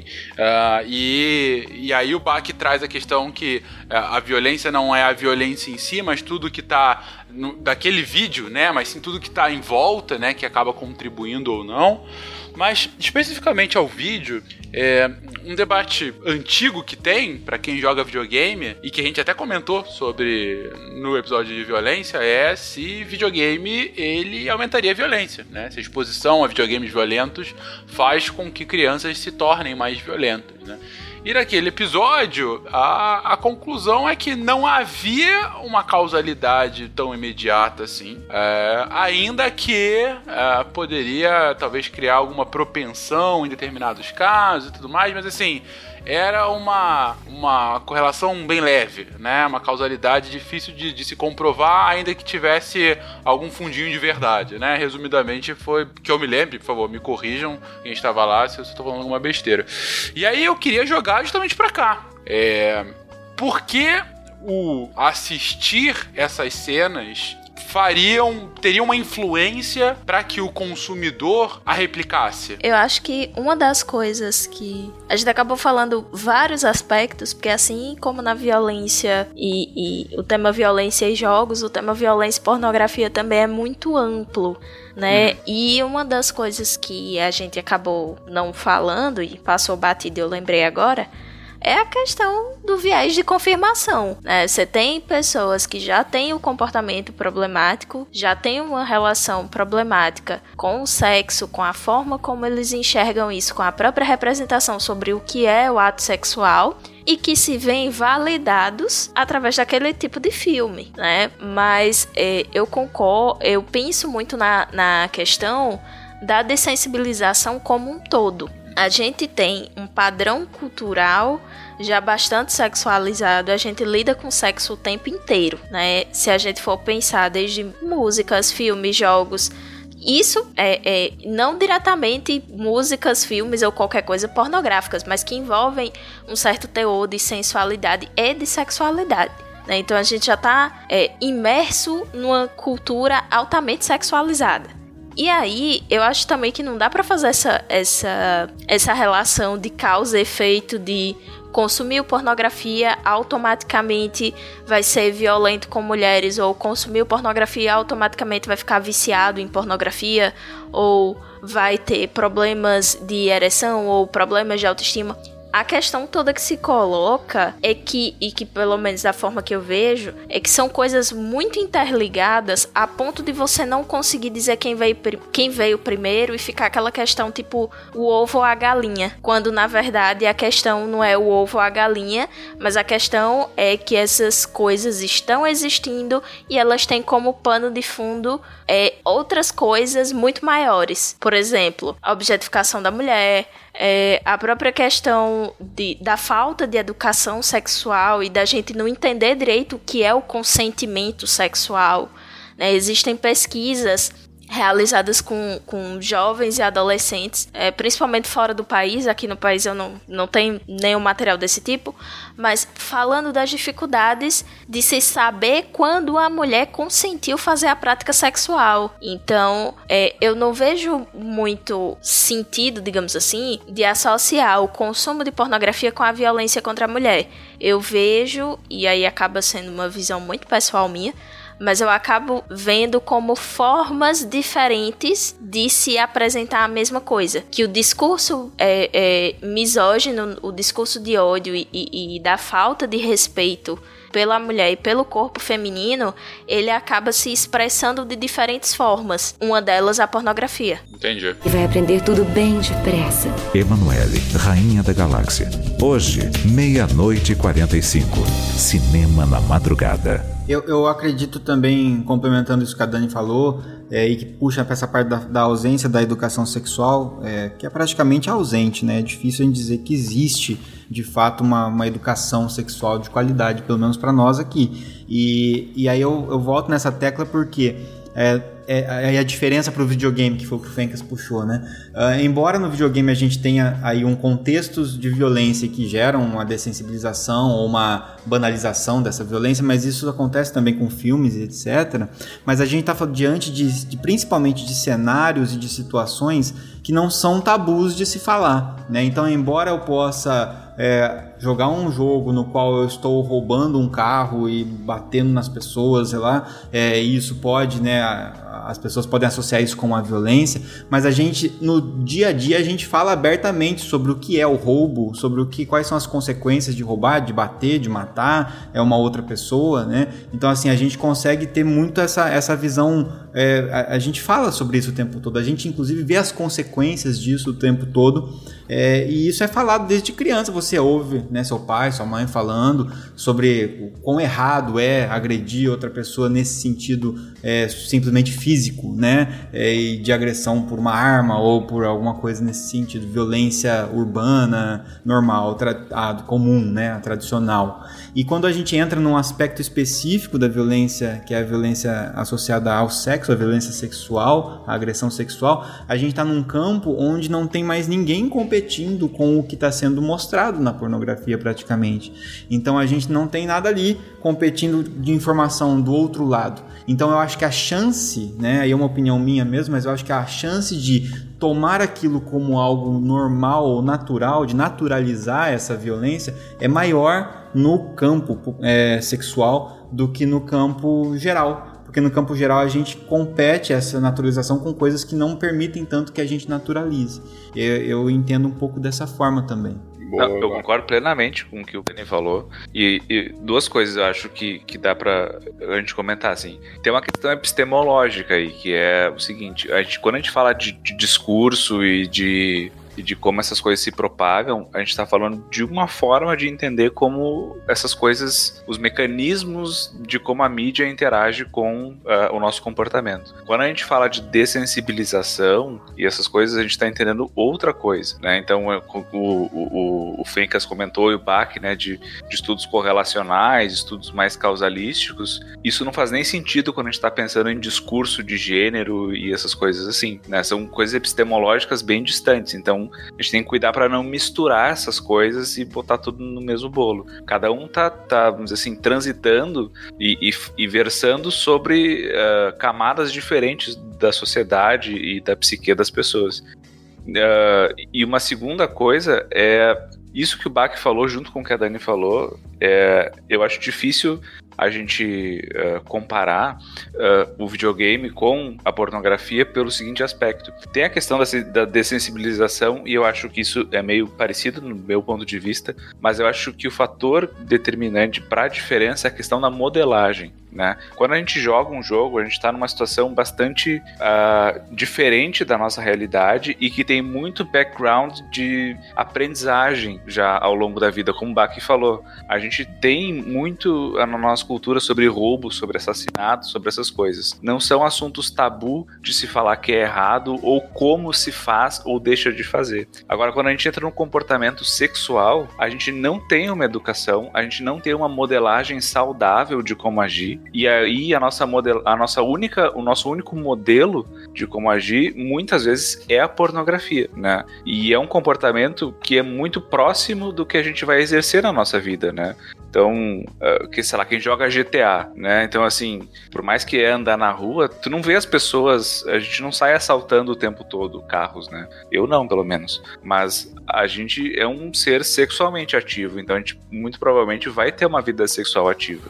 E a gente não tem um modelo de comparação que não seja o modelo que nos chega pela pornografia, né? Até porque não se fala, né? E o modelo. Porque não se fala. O modelo que se tem é não fazer. Exatamente. E aí, a chance de repetir a agressão que a gente vê normalizada na pornografia na vida real e até com esses problemas de entender o que é consentimento, o que, que não é. Eu acho que, eu acho, na minha opinião, não estou trazendo nenhum paper que comprove isso, é que é maior do que quando a gente compara com videogame. Uhum. Não, perfeito. Uh, bom, resumindo então o que vocês colocaram, né? A Dani traz um contexto mais de que a gente não pode falar de uma, de uma correlação direta entre violência e pornografia sem considerar o contexto em que é, é, essa pornografia está inserida, ou seja, uh, tudo o, o que mais ela, ela, ela representa perante aquele consumidor. Não é só o consumidor vendo uma cena de sexo violenta, e sim ela, ele vivendo em uma sociedade, por exemplo, em que há uma desigualdade de gênero uh, e que aquela cena, na verdade, só está replicando aquilo para entre quatro paredes. Né? Então uh, isso acaba é, que uh, nesse contexto, o argumento da Dani é que a pornografia não vai criar a violência em si, mas, dependendo do contexto, pode sim potencializá-la é, é, se, se, se num contexto que assim é, a coloque, né? O Bach é, complementa falando sobre a, como que é, não dá para fazer uma, uma, uma, ligação direta como eu fiz é, com relação ao videogame, porque enquanto que no videogame a gente está tratando de assuntos uh, em que, ainda que seja a fantasia, a fantasia ela, tá, ela é um signo que representa algo que tem um debate maior. É o bem vencendo o mal, é o certo e o errado, coisa que a gente é ensinado ou que vai aprendendo, né, pela, pelos nossos pais, pela nossa escola, pela sociedade, o que, que deveria ser feito ou não, e por conta disso, mesmo quando você joga com um vilão no videogame, você tem a dimensão de que aquilo é errado. Já na pornografia, justamente pela ausência de uma educação sexual prévia, você não tem base de comparação. Logo, você não sabe se aquilo é o certo e o errado, ou você tem menos, é, menos é, capacidade de fazer essa distinção. O Rigor concorda com esse ponto do Bach e ainda traz um que eu achei bem interessante também, que é difícil a gente comparar bases epistemológicas distintas. Enquanto que eu trouxe a discussão, a provocação é, para falar sobre uma ligação, uma, uma correlação e eventual causalidade entre a violência e a pornografia, a gente tem que entender que, que a pornografia pode trazer coisas absolutamente distintas da violência em si, como, por exemplo, a prática do discurso. E esse discurso pode sim estar tá, é, é, se, se, se ligando à violência de outras formas, a outras formas de violência ou reiterando formas de violência já existentes. Então, às vezes a ligação não é tão óbvia e nem mesmo seria pesquisada, né? Porque você estaria comparando maçãs com laranjas, né? E, bom, gostei da, da complementariedade das respostas, eu fico bastante satisfeito pela minha provocação e por mim convencido, mas fica aí também pro ouvinte uh, ouvir e, e, debater internamente ou conosco aqui de forma uh, uh, como qualquer um ouve podcast, discordando das pessoas que estão falando naquele momento e deixando aí seu recado para eventuais discussões. Bom, Fencas, mas essa, essa discussão não acabou. Eu tava aqui quietinha só esperando. Tenho alguns estudos que eu queria trazer aqui para vocês, né? Primeiro, assim, a gente fica falando, ah, é muita violência, é muita violência, mas quanto de violência realmente é, aparece né, nesses vídeos. Então, assim, tem um estudo Boa. de 2010 que analisou ali 304 cenas de vídeos pornográficos. É uma amostra bem pequena, assim, mas já dá pra gente é, ter uma noção, né? Que consistiam nos mais vendidos e alugados em sete meses. E segundo essa lista, constatou assim, quase 90% das cenas continham agressões físicas ou verbais. Então, exaltava padrões violentos masculinos e apenas 9% das cenas continham comportamentos positivos positivos relacionados com, ao sexo, né? Então, os autores eles consideraram esse dado bem preocupante. Aqui no Brasil, a gente tem alguns exemplos de vídeos com conteúdo violento, assim, que foram entre os mais vendidos, que dois nomes aí, né, para trazer para vocês. Uma que chama Violadas ao Extremo e a outra Violação Anal, né? E na contracapa, vamos dizer assim, o, o resuminho do vídeo, vem escrito assim: Lindas indefesas, elas são submetidas à humilhação e violência de um estupro. Aí em alguns outros, né? Assina, assista às cenas de estupro e humilhação de mulheres mais realistas já filmadas no Brasil. Ao serem estupradas, elas são obrigadas a fazerem de tudo que não querem e sem camisinha. Né? E um outro, um filme com cenas extremamente fortes de violência no sexo anal, com as mais belas mulheres. Sem perdão, elas têm seus anos violados sem camisinha. Então, olha só, né, o nível aí da violência. E aí, outros estudos, né, é que um de 2009 de um Instituto Universitário de Lisboa, que avaliou as consequências, né, da exposição a cenas violentas num grupo controle e outro experimental. E eles constataram que teve uma breve, uma breve exposição de seis imagens de consequências de violência, com a duração de 3 segundos cada, já foi suficiente para originar no grupo experimental um desempenho na tarefa e um relato de ativação emocional bastante diferente do grupo controle, né? E os resultados dessa investigação sugerem, é, essencialmente, que um confronto de curta duração com imagens violentas já foi suficiente para reduzir o poder de estímulos emocionais perturbadores na modulação afetiva, né, de atenção e originar relatos de menor ativação emocional é, é, a diferentes conteúdos. E aí também entrando nesse gancho aí dos estímulos de jogos eletrônicos, né, de violência e tudo mais, teve um outro estudo no ano passado, em 2019, que a exposição a esses estímulos podia reduzir o comportamento de ajuda, né, tornando os indivíduos mais insensíveis à dor e ao sofrimento do outro. Então, consequentemente, seriam menos prestativos, né, a ajudar. E ainda nessa linha de pensamento, os autores eles referem que a dessensibilização pode levar não só à diminuição da resposta fisiológica e emocional do indivíduo perante a violência, como diminuir a probabilidade em prestar ajuda, né? E aumenta o tempo até o início de prestação de ajuda e de perceber a situação como emergência. É, e aí, entrando assim no que a Dani trouxe, né? O que, que vem primeiro, o ovo ou a galinha?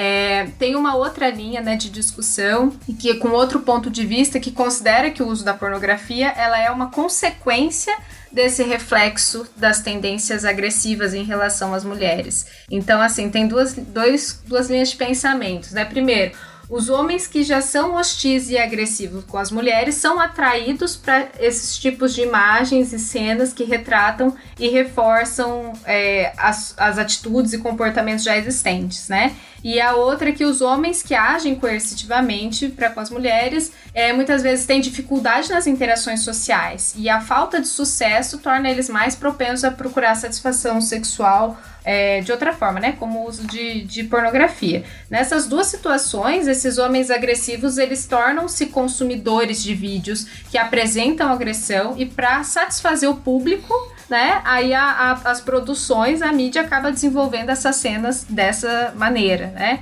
é, é muito difícil de analisar o que, que vem antes, né? Eu, particularmente, eu vejo que, assim, a pornografia, ela influencia e é influenciada pelo meio que a gente vive. E as pessoas, além de se identificarem, elas também estão tendo seus desejos modelados, né? A gente comentou um pouco sobre isso no primeiro episódio, né? Onde a gente estava com um paradigma mais individual do consumidor e agora que a gente volta de novo os olhos para o consumidor, é, a gente cai de novo no mesmo problema do que na dependência que a gente falou no outro episódio, né? Então a tendência em ser mais impulsivo no consumo, né? É, já é uma tendência do indivíduo que torna ele mais impulsivo ao consumo e por isso ele ele tem mais chance de ser alguém dependente ou o fato de ficar consumindo a pornografia contribui para que ele se torne mais impulsivo em relação a isso? A gente caiu basicamente no mesmo é, na mesma questão, né, do que vem primeiro. E é isso que realmente esses estudos é o poder que esses estudos podem nos mostrar. Eles não conseguem levar conclusões muito adiante disso, né? É diferente de um ensaio clínico, por exemplo, quando a gente faz com, com o grupo controle, o grupo tratado e segue. Até alguns estudos aqui tem um desenho mais parecido com esse, o estudo anterior que foi falado falado, mas a maioria desses estudos são é, observacionais nesse sentido.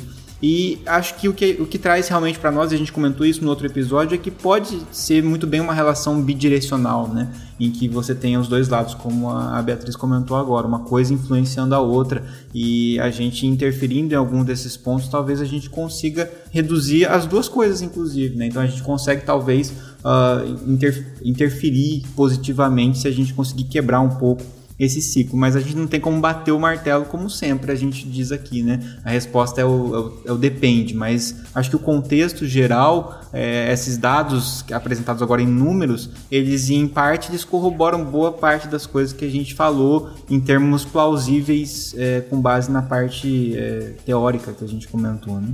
Perfeito. Acho interessante os pontos que vocês trouxeram.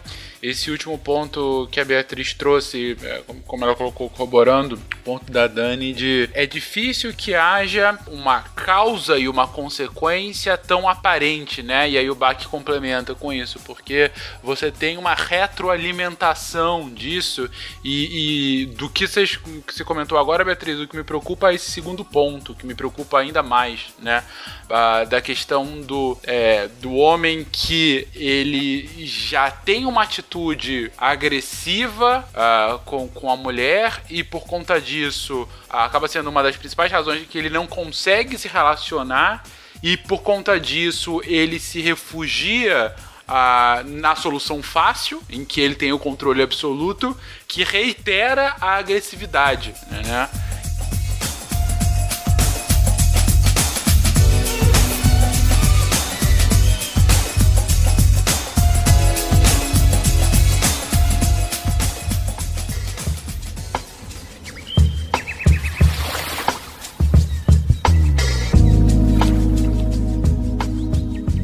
Também tá, tá fogo, né? A gente tá falando aqui de pornografia e tá ficando deprimido. Vamos falar aqui também da coisa boa. Até tem coisa boa. Claro, se não tivesse coisa boa, não seria algo tão difundido, né, gente?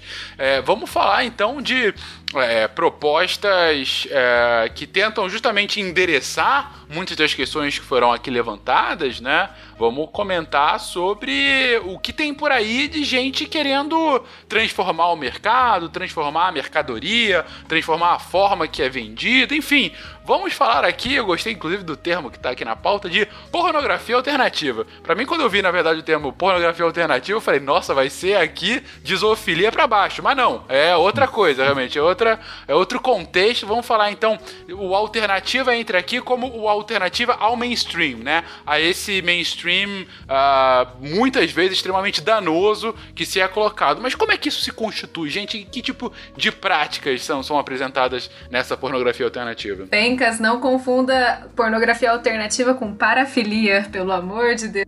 Ah, sim. Bom, bom, vamos colocar aqui logo no início. Obrigado. É, é tipo o termo de, de Wikipedia, né? Não confundir com parafilia. Exatamente. Desambiguação. É. Desambiguação, exatamente. Vai lá, Bom, Beatriz. a pornografia tradicional, né, é, heterossexual, acaba dificultando, essa mainstream, né, acaba dificultando a identificação das mulheres com os personagens daquele vídeo. Então, a, porno- a pornografia lésbica convencional, por mais que seja feita também para um público masculino, heterossexual, acaba focando mais no prazer feminino, porque acaba mostrando, assim, estimulações mais condizentes, aquelas que realmente excitam as mulheres, né, e aí facilita a identificação. Então, é muito comum é, mulheres heterossexuais terem dúvidas quanto às suas orientações sexuais, porque se sentem confusas por assistirem uma pornografia lésbica convencional, por exemplo, se excitarem e perceber que no dia a dia não sentem vontade de se relacionar com mulheres. Então é importante deixar claro assim que tem uma diferença entre a excitação física e a orientação sexual, né? É, muitos estímulos podem ser gatilhos para excitação sexual física, como por exemplo, tem alguns estudos que mostram que as mulheres são capazes de se excitar assistindo gorilas transando. Isso não quer dizer que a mulher irá querer é, se relacionar com gorilas, né?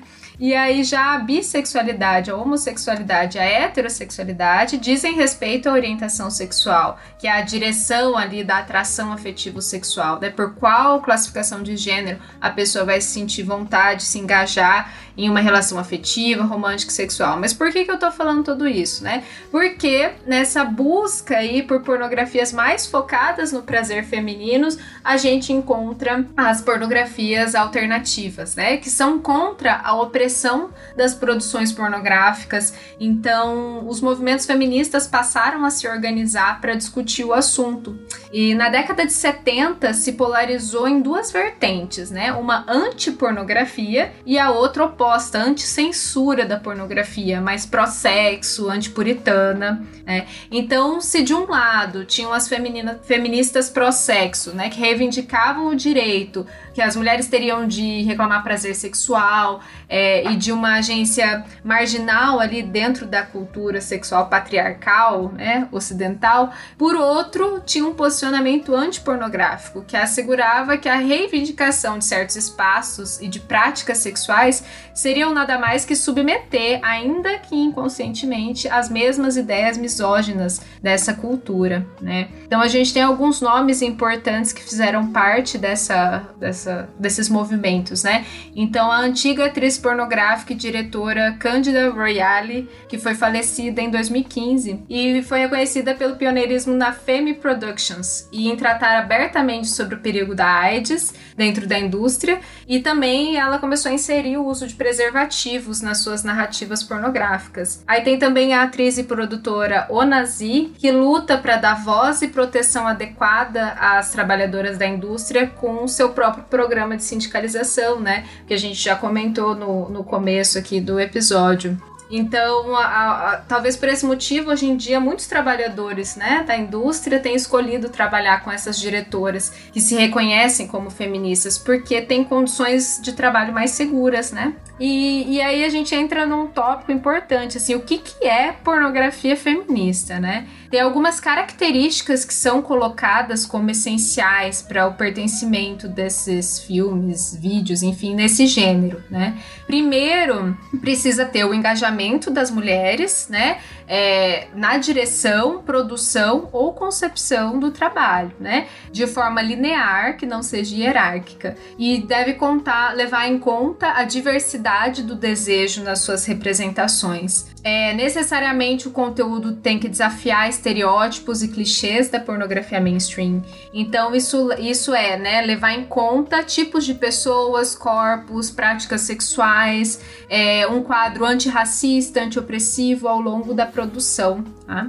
É, e é uma campanha realizada por aqueles que rejeitam todas as formas de opressão e violência sexual, só que, no entanto, acreditam na possibilidade e poder das imagens sexuais positivas, né, como representatividade. Eu acho sim, alguns pontos que eu achei muito interessante dessa fala, desse trecho todo, né? Desde o início ali, quando a Beatriz falou sobre a pornografia tradicional heterossexual, mas que ainda assim ela tem a pornografia lésbica dentro dessa categoria e mulheres se identificando com, com quando você só tem disponível a pornografia mainstream dentro da pornografia mainstream, quando as mulheres consomem, muitas vezes elas acabam se identificando mais com a pornografia lésbica, ainda que sejam heterossexuais, porque ali você tem um pouco mais ali é, é, aparente, menos violência né? E mais uh, o foco no prazer feminino é muito interessante isso e de como isso não está relacionado com a orientação sexual do indivíduo, né? Isso eu achei bastante interessante. E, e depois com essa questão da, da mudança, né? Do, do que é, das características do que torna a pornografia é, feminista, também muito interessante ver que existem entre aspas critérios ali, né? Que colocam uh, é, que mostram o que seria né, essa, essa pornografia e, e uma, uma vertente, né? Então, de que acredita que é possível ter um, um casamento aí entre a pornografia e ainda manter essa questão das imagens sexuais positivas, né? Que diverge um pouco de uma da outra vertente que a Beatriz comentou ali, que é que é contra a pornografia em si, porque ela, ainda que você adapte para algo feminista, ela derivou de algo que nasceu errado, entre aspas, né? Então, bem bacana essa, esse histórico aí. Sim. Uma pergunta assim, um pouco também genérica, né? A Beatriz está trazendo aí pornografia feminista, né? Eu já tinha lido uh, pornografia para mulheres, né? Como fosse uma, uma derivação uh, com outro estilo, muito na linha desse ponto que, que o Bach ressaltou, né? De cenas é, filmadas de uma forma diferente, né? Enfim, com, com outro tipo de. Uh, de premissas e da forma como tem a interação entre os atores e, e coisas do gênero. Tem alguma mais uma, alguma pesquisa, mais uma vez, algum levantamento, coisa do gênero, que de fato seja uma pornografia para mulheres? Digo, isso é mais um termo em si para representar uma outra forma, essa, essa pornografia alternativa, né? Que foi o, o tema agora desse, desse, desse trecho aqui do episódio. Ou, ou de fato é uma pornografia para mulheres, porque homens não estariam tão atraídos por esse tipo de imagem, esse tipo de, de, de forma de se produzir, de, de se filmar o sexo. É, é, é, é uma figura de linguagem para representar um, um, signo, assim, de fato, ou não? Ou, ou é, é, realmente algo. Tem uma diferença entre preferências em que homens e mulheres uh, independente da, da, da, orientação, estão procurando em uma cena de pornografia? Ó, oh, a pornografia alternativa, né? Talvez a gente até possa usar assim como sinônimo alternativa, feminista, é, não tanto assim para mulheres. É porque não é só para mulheres, né? A pornografia alternativa e uhum. feminista, uhum. ela pode citar muitos homens, né? Eu acho que é mais uma questão é, se você é contra a opressão, por exemplo, né? Se você não quer ajudar a financiar esse, essa indústria que a gente já conversou um monte, que é super violenta, de exploração, principalmente das mulheres, então você pode optar por essa pornografia alternativa ou pornografia feminista. Quando a gente fala de pornografia para mulheres, às vezes a gente tá, é, tá colocando um viés ali, né? Que exista uma coisa que só as mulheres gostam, gostam e os homens uhum. não sendo que o desejo Isso. ele também é uma produção cultural, né? Então, eu acho que da mesma forma como essa pornografia mainstream, né, foi também colocada e modelada como uma forma de desejo para as pessoas, eu acho que essa outro tipo de, de pornografia também pode ser, né? E muitos homens se beneficiam disso também, né? É, eu acho que o nome é, pornografia para mulheres é o um nome muito mais pensado no valor mercadológico da coisa, né? Uhum. De você usar esse nome para definir um nicho de mercado. É, bem pensado. Só que esse nome, ele já traz todo um peso também de estereótipos de gênero. Porque Sim. se você for parar pra pensar no tipo de produção que é feita, né? É, a Maria Beatriz pode até falar melhor, porque ela tem mais estudos na área mas geralmente são produções que contam mais uma história, que tem um desenrolar com um enredo um pouco mais elaborado, né, com cenas que, que realmente estão mais preocupadas com o prazer feminino.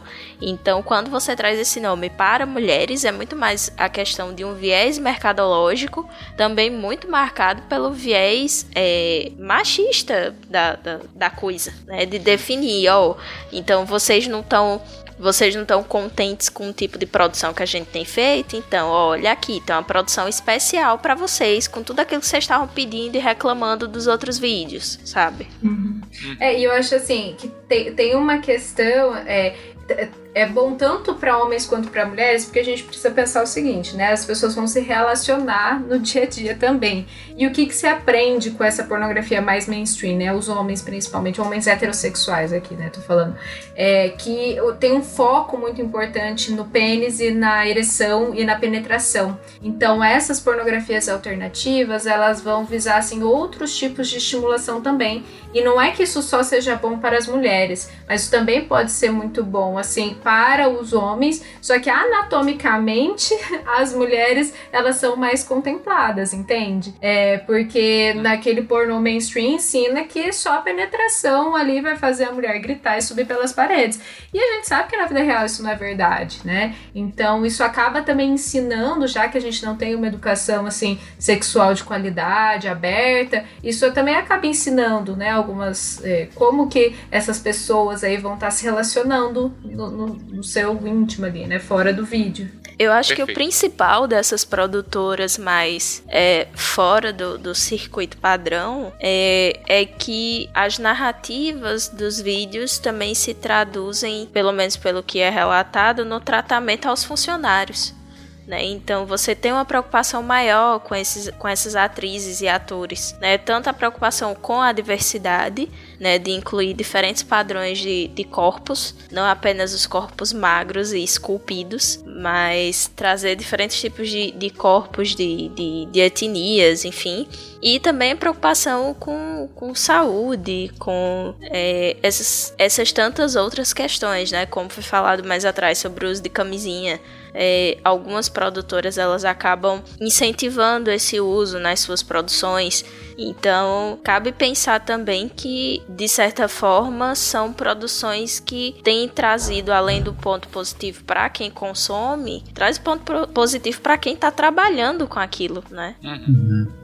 É, eu acredito assim, falando do ponto de vista masculino aqui, né, de alguém que, enquanto consumidor, né, uh, não, obviamente não dá para ser hipócrita, né? Dizer, ah, não, nunca consumi nenhum tipo de pornografia desse mainstream aí tão violento que a gente comentou aqui, né? Na verdade, a gente sabe que a, a pornografia que a gente consome naturalmente desde cedo, quando a gente é, entra em contato, e assim, acho que nós comentamos aqui, né, pela nossa idade, a, o nosso acesso enquanto mais jovens não era tão fácil, né? Porque a gente não tinha a internet ainda e tudo mais, e que hoje o acesso é muito é, amplo, eu até falei no, no podcast passado como seria, é, não, não consigo imaginar como é que seria uma adolescência com todo esse recurso disponível. E até comentei sobre o episódio do, Rick and, do, do Big Mouth, né, onde existe a, a, aquele, aquele episódio do Pornscape, né, e mas eu já entrei em contatos com, com a pornografia dita né, feminista e eu discordo totalmente desse nome realmente para mulheres, né? Concordo que seja um, um termo muito mais de, de mercado e também para despertar para dizer, olha só, existe uma pornografia que talvez você goste, né? Então assim, para puxar a atenção novamente, porque obviamente a, obviamente a pornografia tradicional ela se tornou muito pouco atrativa para as mulheres, né? E, e assim, não, não é nada assim feito para mulheres, no sentido de que ah, você só uma mulher vai olhar aquilo e vai achar legal, sabe? Até porque isso não existe. Como foi falado aqui, a, a, a relação sexual ela não é feita por, por uma pessoa só. E assim, o grande, a grande verdade, que é, que é difícil até de, da maioria entender, mas se você observar, por exemplo, se tivesse citado aqui, por exemplo, a Erika, Erika Lust, por exemplo, que ela é uma dos maiores expoentes dessa nova pornografia. Se você olha um filme da, da Erika Lush, ele é muito mais bem feito, ele é muito mais bem filmado, ele é muito mais, assim, até artístico do ponto de vista, se você pensar em, em, em como ele é feito mesmo, assim, e, e não deixa de ser excitante por causa disso, não deixa de ser atraente por causa disso. Pelo contrário, na verdade, ele traz uma naturalidade e uma proximidade muito maior com a vida real e que faz com que seja mais imersivo do meu ponto de vista, mais interessante. Você sai um pouco desse negócio do mainstream que é, uma coisa totalmente uh, é, performática, né, e que não corresponde à realidade, e, e você cai num, em algo muito mais próximo da realidade, e por isso muito mais interessante, né, do meu ponto de vista. Então, enquanto homem também, eu acho que isso pode beneficiar muito também uh, os homens que consumirem esse tipo de, de filme. Não só assim, ah, isso é feito para mulher assistir um tipo, homem assistir outro, e aí realmente a gente continua é, em dissincronia, né? Em como as coisas acontecem em termos de expectativa, em termos de educação sexual, e aí você vai ter um, um gênero sendo educado sexualmente de um jeito e outro gênero educado sexualmente de outra forma, porque a gente também, novamente, temos ah, essa lacuna deixada pela falta da educação sexual de qualidade. Né? E assim, né? Não pensem que, ah, porque é pornografia feminista ou alternativa, que é tudo cheio de florzinha, que tem um monte de historinha. Não, gente, tem sexo explícito, sim, né?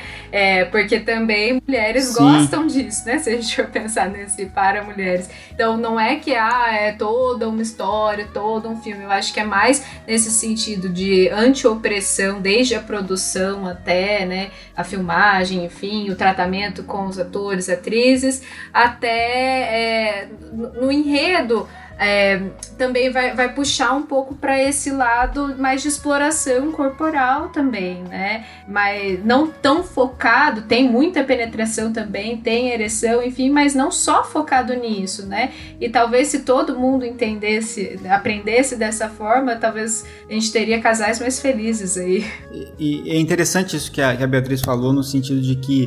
Uh, as mulheres também têm né, as suas vontades e acho que a, a Erika Lush que eu citei aqui, ela tem o projeto principal dela de, de filmes é o chamado Ex Confessions, onde ela coloca justamente isso, que ela pega as confissões das mulheres de fantasias das mulheres e filma. É, então ela filma pequenos vídeos baseados na, nas ideias, nas fantasias que as mulheres relatam. Né? Então por isso talvez essa ideia da, do, do, feminismo, mas isso não tem nada de como foi falado aqui, de ah não, então é, é, é, mais soft nesse sentido de, de, visualmente. Na verdade, visualmente é uma pornografia como outro qualquer, explícito do mesmo jeito.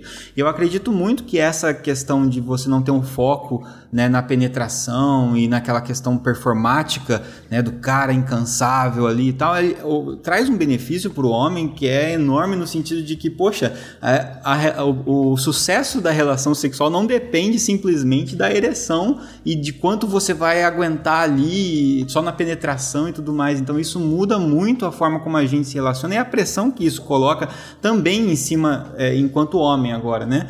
E isso muda muito a relação que a gente falou sobre as disfunções sexuais, né, e tudo mais, e como que para tentar corresponder a essas expectativas, muitas vezes os homens recorrem ao uso do Viagra, mesmo não tendo uma disfunção sexual orgânica.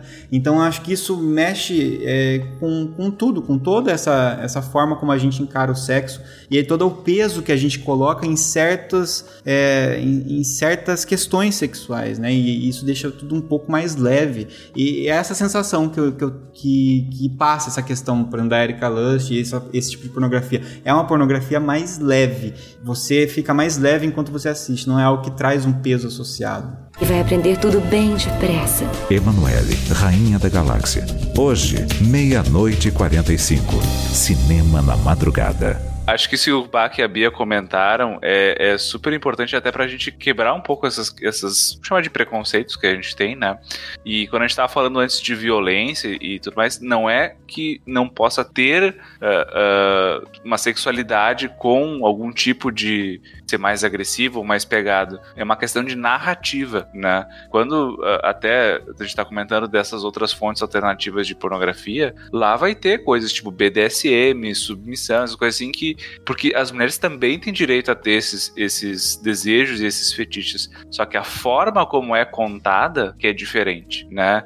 Não é a forma como talvez a gente está acostumado a ver de uma produção feita por um homem hétero que, que, que tem um comando da história. É uma questão do controle da narrativa. Não que não, não que vai ser só uh, um, um, soft porn com romance e, e, e, e flores, né? Não é isso, né? É a forma como é contado, como a narrativa e as relações de poder ali são diferentes. Né? Exatamente. E, e, um dos últimos pontos que vocês trouxeram aí, gente, principalmente o, o Bach citou, a Bia também comentou ali, é. Bia, já, tô, já tá, tá Pode chamar de Bia. A Beatriz.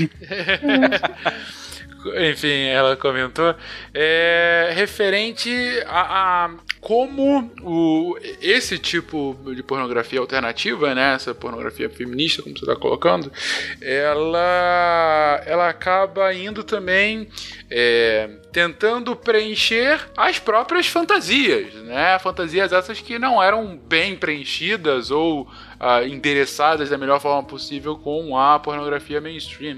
Uh, o Rigoli até comentou, né? Enfim, de uma comum aí, né?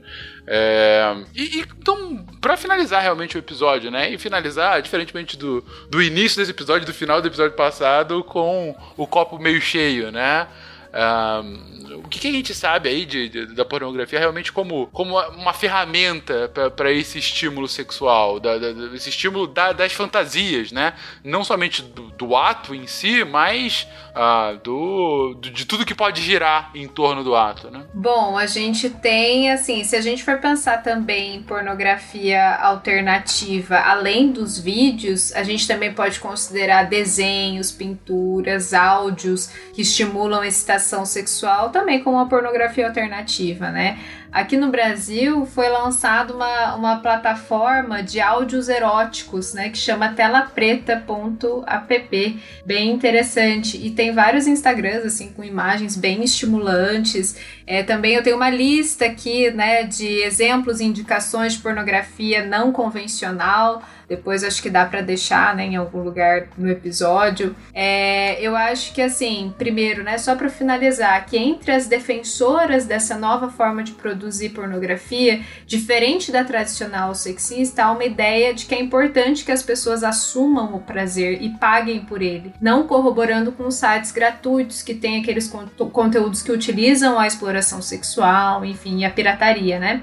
Essa é uma linha mais focada num consumo consciente, vamos dizer assim. E para apoiar essas pequenas produtoras, a gente precisa pagar, né? Para consumir algo de um pouco mais de qualidade, que a gente sabe da procedência e tudo mais. Então, só que por outro lado, as pessoas anti-pornografia trazem que não é porque a gente paga por algo que torna esse algo menos exploratório, né? É, elas trazem assim que no campo da pornografia é uma instituição pensada por homens para dominar mulheres e que as mulheres estão disputando disputando esse espaço, né? E que invariavelmente acabam usando esse olhar masculino sobre as mulheres. E nessa linha de pensamento, assim, fica aquele questionamento, aquele questionamento: por que que estamos pensando em adequar o trabalho e a exploração ao invés de pensar em um mundo em que as mulheres e minorias sociais não precisem passar por isso. Né? Porque, como qualquer produto, é importante também a gente reconhecer a pornografia dentro do nosso modelo político-econômico-social capitalista. Então, assim, enquanto houver desigualdade social, pobreza, vulnerabilidade, haverá exploração do sexo, seja na pornografia, seja na prostituição. É, é importante deixar claro assim, né, que o movimento anti-pornografia não é anti-masturbação, tá? Justamente traz essa ideia de desvincular a ideia da masturbação ao assistir pornô, porque não é uma contingência obrigatória. Agora, pensando nisso que o Fencas trouxe, né, como a pornografia como uma ferramenta de estimular a fantasia sexual, dentro da sexologia na terapia sexual, a gente considera como fantasia tudo aquilo que te excita. Então, assim, para a identificação de quais são as nossas fantasias sexuais, é importante o autoconhecimento, a estimulação, a criatividade, a variabilidade, né, e um desenvolvimento da sexualidade. E, consequente, isso desperta certo desejo prazer sexual, né? Então, assim, por conta de uma falta de variabilidade, criatividade, fantasias sexuais de modo geral, é muito comum aparecer queixas de disfunções sexuais, principalmente femininas, né? Como desejo hipoativo, anorgasmia, dor na relação, por conta de um histórico de repressão sexual, né? E experiências ruins relacionadas ao sexo. Então, em alguns casos, a gente pode usar a pornografia como ferramenta. Só que aqui, né, lembrando que eu não estou considerando só os vídeos, tá, gente? Eh, se a gente considerar a pornografia como tudo que é erótico, né, tudo que nos remete a sexo e que estimule a excitação sexual, a gente pode considerar que na terapia sexual a gente utiliza a pornografia como ferramenta por meio de desenvolvimento de contos eróticos, de leitura de contos eróticos, de visualização de desenhos, pinturas, de imagens, de fotos. É, busca por referências sexuais, buscas por representatividade. Então tem até um, uma atividade que eu acho muito legal assim na terapia sexual, que é assim, né, é, para aumentar ali, né, o desejo no dia a dia entre os parceiros, que um começa um conto e aí o outro vai continuando esse mesmo conto. Então isso também é pornografia, é um texto que estimula a excitação sexual, né? Então para além dos vídeos. Então, e também assim, a pornografia ela pode servir como uma ferramenta que estimula o diálogo sobre sexualidade entre o casal. Né? Então, assim, é, como psicóloga, ali, terapeuta sexual, enfim, desde que isso tenha sido conversado previamente em sessão, é, o que eles pensam a respeito da prática, por exemplo, de assistir pornografia juntos, do, inter, do interesse né, da, dos membros ali da, da relação por pornografia, enfim. É, dependendo do caso, dá para dá pra estimular até né, essa, esse diálogo sobre a pornografia entre o casal e até que eles assistam juntos. E só que é sempre importante que o terapeuta estimule o indivíduo é, a desenvolver a sensibilidade quanto às próprias percepções e quanto às demandas do parceiro ou da parceira, né? De acordo com as próprias vivências e não só de acordo com esse modelo pornográfico, né? O modelo que ele vai estar tá, vai tá enxergando. Perfeito. É, nesse ponto você acaba trazendo de fato uma forma é, da da pornografia ser uma inspiração saudável para que você consiga exercitar aquela. exercitar ou de forma prática ou de forma imaginativa, né? De, for, é, de forma realmente só mental. Aquela fantasia, né? Você consiga terceirizar quase aquela fantasia uh, para os atores que você tá, tá, tá vendo, né? Uh, e, e ainda traz a questão do próprio diálogo, né? Que há algum tempo vocês têm reforçado, né? Uh, da, da, da, necessidade de que seja uma prática inclusiva e não somente para o homem, para a mulher, para um dos dois homens ou uma das duas mulheres, enfim, seja lá qual tipo de, de, de relacionamento for, né? É, o ponto é, é, acaba sendo muito. Eu gosto da, da, expressão que foi usada aqui na pauta e se repetiu bastante, Beatriz. Ferramenta, né? É uma ferramenta e, como qualquer ferramenta, ela é tão boa quanto quem a utiliza, né? E pro, e pro fim que você vai utilizá-la, né?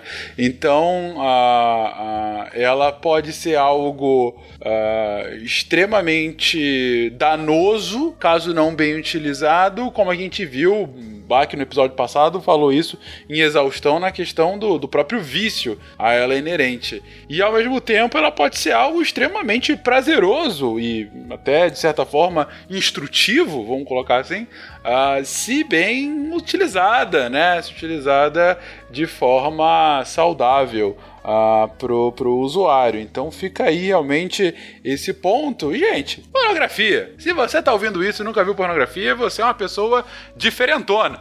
Então, eu acho que é um é ponto é essencial da gente é, colocar aqui no episódio. Né? A gente trouxe aqui várias questões problemáticas relacionadas e que tem que ser discutidas. Né? Não dá pra gente não problematizar um, uma coisa tão, não é nenhum exagero, central na nossa sociedade como é consumo de pornografia. Então a gente somente uh, utilizá-la, né, consumi-la criticamente, estaria sendo enviesado e poderia estar deturpando várias questões, como a gente trouxe aqui nesses últimos dois episódios. Mas no final do dia, eu acho que a mensagem é: ok, uh, uh, considerando todas as questões que têm que ser consideradas e que foram aqui uh, discutidas à exaustão, algumas coisas que eu consigo pescar assim de extremamente positivo e de ensinamento, vamos colocar assim, né? O He-Man falando com a gente no final do episódio é a primeira para mim que ficou claro é educação sexual, né? Isso, puta, ficou um negócio extremamente Uh, ficou extremamente claro a relevância, né, para todo um contexto, até para que se entenda um bom contexto da utilização dessa pornografia, né, e não como algo que venha deturpar a, a, a realidade da, daquele usuário, né? Uh, e um, um, outro ponto que eu, que eu vejo aí reiteradamente comentando é uh, uma pornografia que é, respeite o próprio consumidor. Eu acho que talvez seja o ponto a ser considerado, né? E de uma forma ampla, né? Não só o consumidor, como também quem, quem a produz, né? Como a gente começou esse episódio, uh, para que não entre numa relação abusiva com o próprio trabalho, né? E com os seus uh, colegas e para que o consumidor uh, não também não seja desrespeitado ou enfim é, de, de alguma forma esteja consumindo algo que, que enfim é, vá contra a, a, questões básicas e que devem ser respeitadas socialmente, né?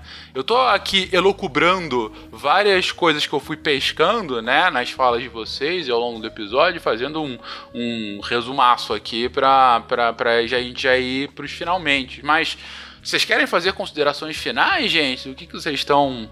O que, que vocês acharam, né, dessa conversa, né? E é, é inevitável a piadinha. Foi bom para vocês? Ô, Fencas, eu, eu achei legal no que você colocou da sua fala. Na verdade, é, é assim, como a gente tá justamente numa situação em que a gente tem muito pouco de educação sexual, muito pouco repertório para falar sobre isso. É, ninguém tem essa vivência tão bem, poucas são as pessoas, são só aquelas que realmente estudam e lutam para ter alguma educação sexual.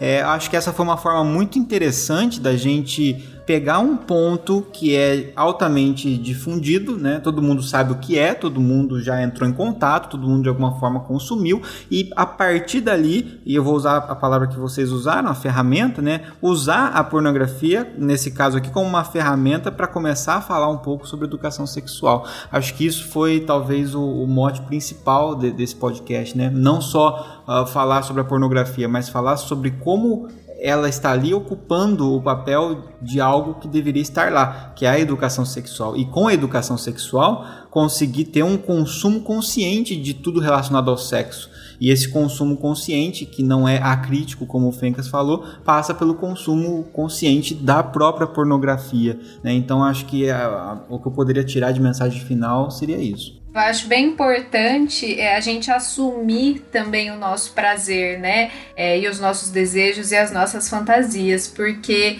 esse, esse é, o, é, o, início de uma conversa, né? Como, como o André falou, assim, né? Todo mundo consome e ninguém fala sobre isso. E aí, quanto menos a gente fala sobre isso, menos chance a gente tem até de mudar esse tipo de produção, né? Então, como que a gente vai falar de uma coisa que a gente tem tanta vergonha? Como que a gente vai mudar ali todo é, uma estrutura se a gente tem tanta vergonha de falar, se isso é tanto um tabu? Então, eu acho que a gente não ter vergonha de sentir prazer, de sentir desejo, de ter fantasias, né? Eu acho que é um passo bem importante. Para isso, voltando, né, a gente também precisa de uma educação sexual é, que tenha uma visão positiva sobre o sexo, né? Enquanto a gente vê que o sexo é uma coisa pecaminosa, que é nojento, que é ruim, a gente não vai ter, conseguir ter esse diálogo, né? A gente não vai conseguir se apropriar dessa, dessa coisa que é tão bonita, né? Que é tão deliciosa e que é é, a sexualidade. Hum, Rigoli, né, Dani? Desculpa, eu tava pegando os links da pauta aqui e me desconcentrei muito. É, eu acho que o, o que fica mesmo no final de, dos dois episódios é a importância da educação sexual, né? E é uma coisa que é muito ampla, que vai muito além de ensinar só sobre preservativo feminino e masculino, também perpassa debater pelas formas de expressão da própria sexualidade, pelas formas de expressão de afeto, né, debater questões como consentimento, né, e enfim, uma série de, de outras coisas que às vezes podem ser muito confusas quando as pessoas ainda são muito novas e podem continuar confusas conforme as pessoas vão envelhecendo, porque o sexo ainda é um grande tabu né? E, e, fica o apelo, né? Vamos lutar pela educação sexual, né? Escola é lugar de educação sexual. A, a, própria casa, o seio familiar é lugar de educação sexual, né? Pelo amor de Deus, minha gente, pelo amor das coisas que vocês acham mais sagradas, ensinem as coisas, conversem, né? Acho que o, o ponto central tá aí, conversem, orientem seus jovens, seus adolescentes Porque começa daí. Na verdade, começa até antes, né? Começa de você orientar suas crianças sobre quem pode tocar ou não nas partes dela, né? Ensinar consentimento também ensinar sobre isso. Ensinar os que a Bia falou sobre uh, o lado saudável, né? Porque acho que a nossa educação sexual é muito focada na doença, no errado, no, no que não pode fazer, né? E, e, e normalizar isso, eu acho que é importante, né? normalizar prazer, a, a busca por isso como não sendo algo errado, né? o não julgamento da, da sua intimidade, né? A gente vive numa cultura que julga muito o que a gente pensa, né? Não só o que a gente faz, né? Mas o que a gente pensa, né? E acho que isso é um problema, né? E, e, e poder discutir isso em vários lugares, né? E acho que até a Dani falou muito bem, né? Discutam isso no seio familiar porque o buraco é mais embaixo. Eu, eu, sei o que você quis fazer aqui, mas vamos ignorar essa piadinha de duplo sentido. Rápido, Guacha, fecha o episódio. Ah, podia fechar com a, com a piada do, do Rigoli, mas eu, nessa quarentena, tava ouvindo um grande poeta que o Brasil perdeu há uns sete anos atrás. E mesmo depois de ele ter morrido há tanto tempo, eu finalmente entendi uma de suas poesias e me peguei, sabe, rindo sozinho. Tem tudo a ver com esse episódio. É, as frases que ele usa são as seguintes: Ela me disse que o segredo do sucesso está no sino dourado. Que o segredo do sucesso está no sino dourado. Quem disse que elas precisam de nós? Quando eu entendi o que é esse sino dourado, eu, puta, eu fiquei dois dias pensando. Hip chorão.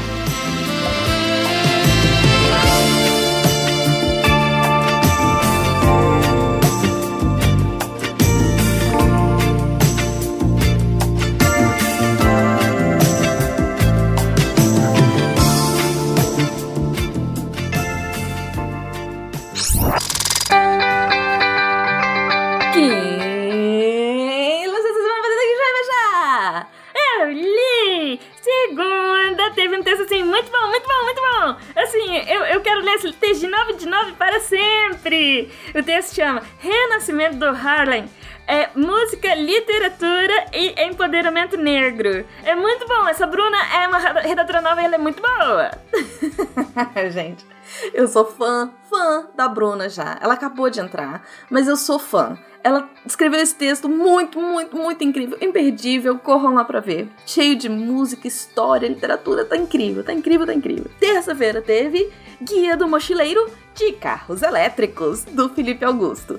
Na minha opinião, é o melhor texto que Felipe já fez. Então, assim, tá imperdível. Corre lá pra ver, porque tá muito, muito bom. Super interessante. Questionamento sobre os carros elétricos. E tá incrível, incrível. Quarta-feira, é, teve. Quarta-feira, deixa eu falar esse. Quarta-feira teve o duelo do Randy Dream do CH Barbosa. Assim, foi um, um, uma finalização para um pedaço da história que tá muito, muito importante, assim, tá? Quem acompanha, tá? Tem que ler, tem que ler porque tá muito bom. que bom, Nimi, que você gostou. Quinta-feira, quinta-feira tem o quanto de água, gordura, leite tem na margarina. Quem me segue no Twitter sabe que eu dei um spoilerzinho do texto do Rodrigo Braga. Ele falou de manteiga e agora veio falar de margarina. E tá incrível! para variar. Eu sou fã número um do Rodrigo. Fã, fã, fã, fã, fã do Rodrigo. Então corre lá pra ver. Sexta-feira teve Crash Bandicoot. Acho que é assim que fala, não tenho certeza, gente. Desculpa os que gostam do joguinho. E a modificação genética. Esse texto é do João Paulo de Souza Ferreira. O texto tá muito bom, muito bom mesmo. E ele vai comparar esse jogo que eu não conhecia, um, que tem um bichinho laranjinha vestidinho, e falar de modificação genética. Incrível, incrível, incrível. E uh, todos esses textos você encontra onde, Nimi? www.deviante.com.br isso. E se você também tem interesse em se tornar um redator deviante, é só mandar e-mail para contato@saicast.com.br. Aqui é a Deb Cabral, editora do portal, apagando a luz da Torre Deviante. E anime! Clique! Este programa foi produzido por Mentes Deviantes.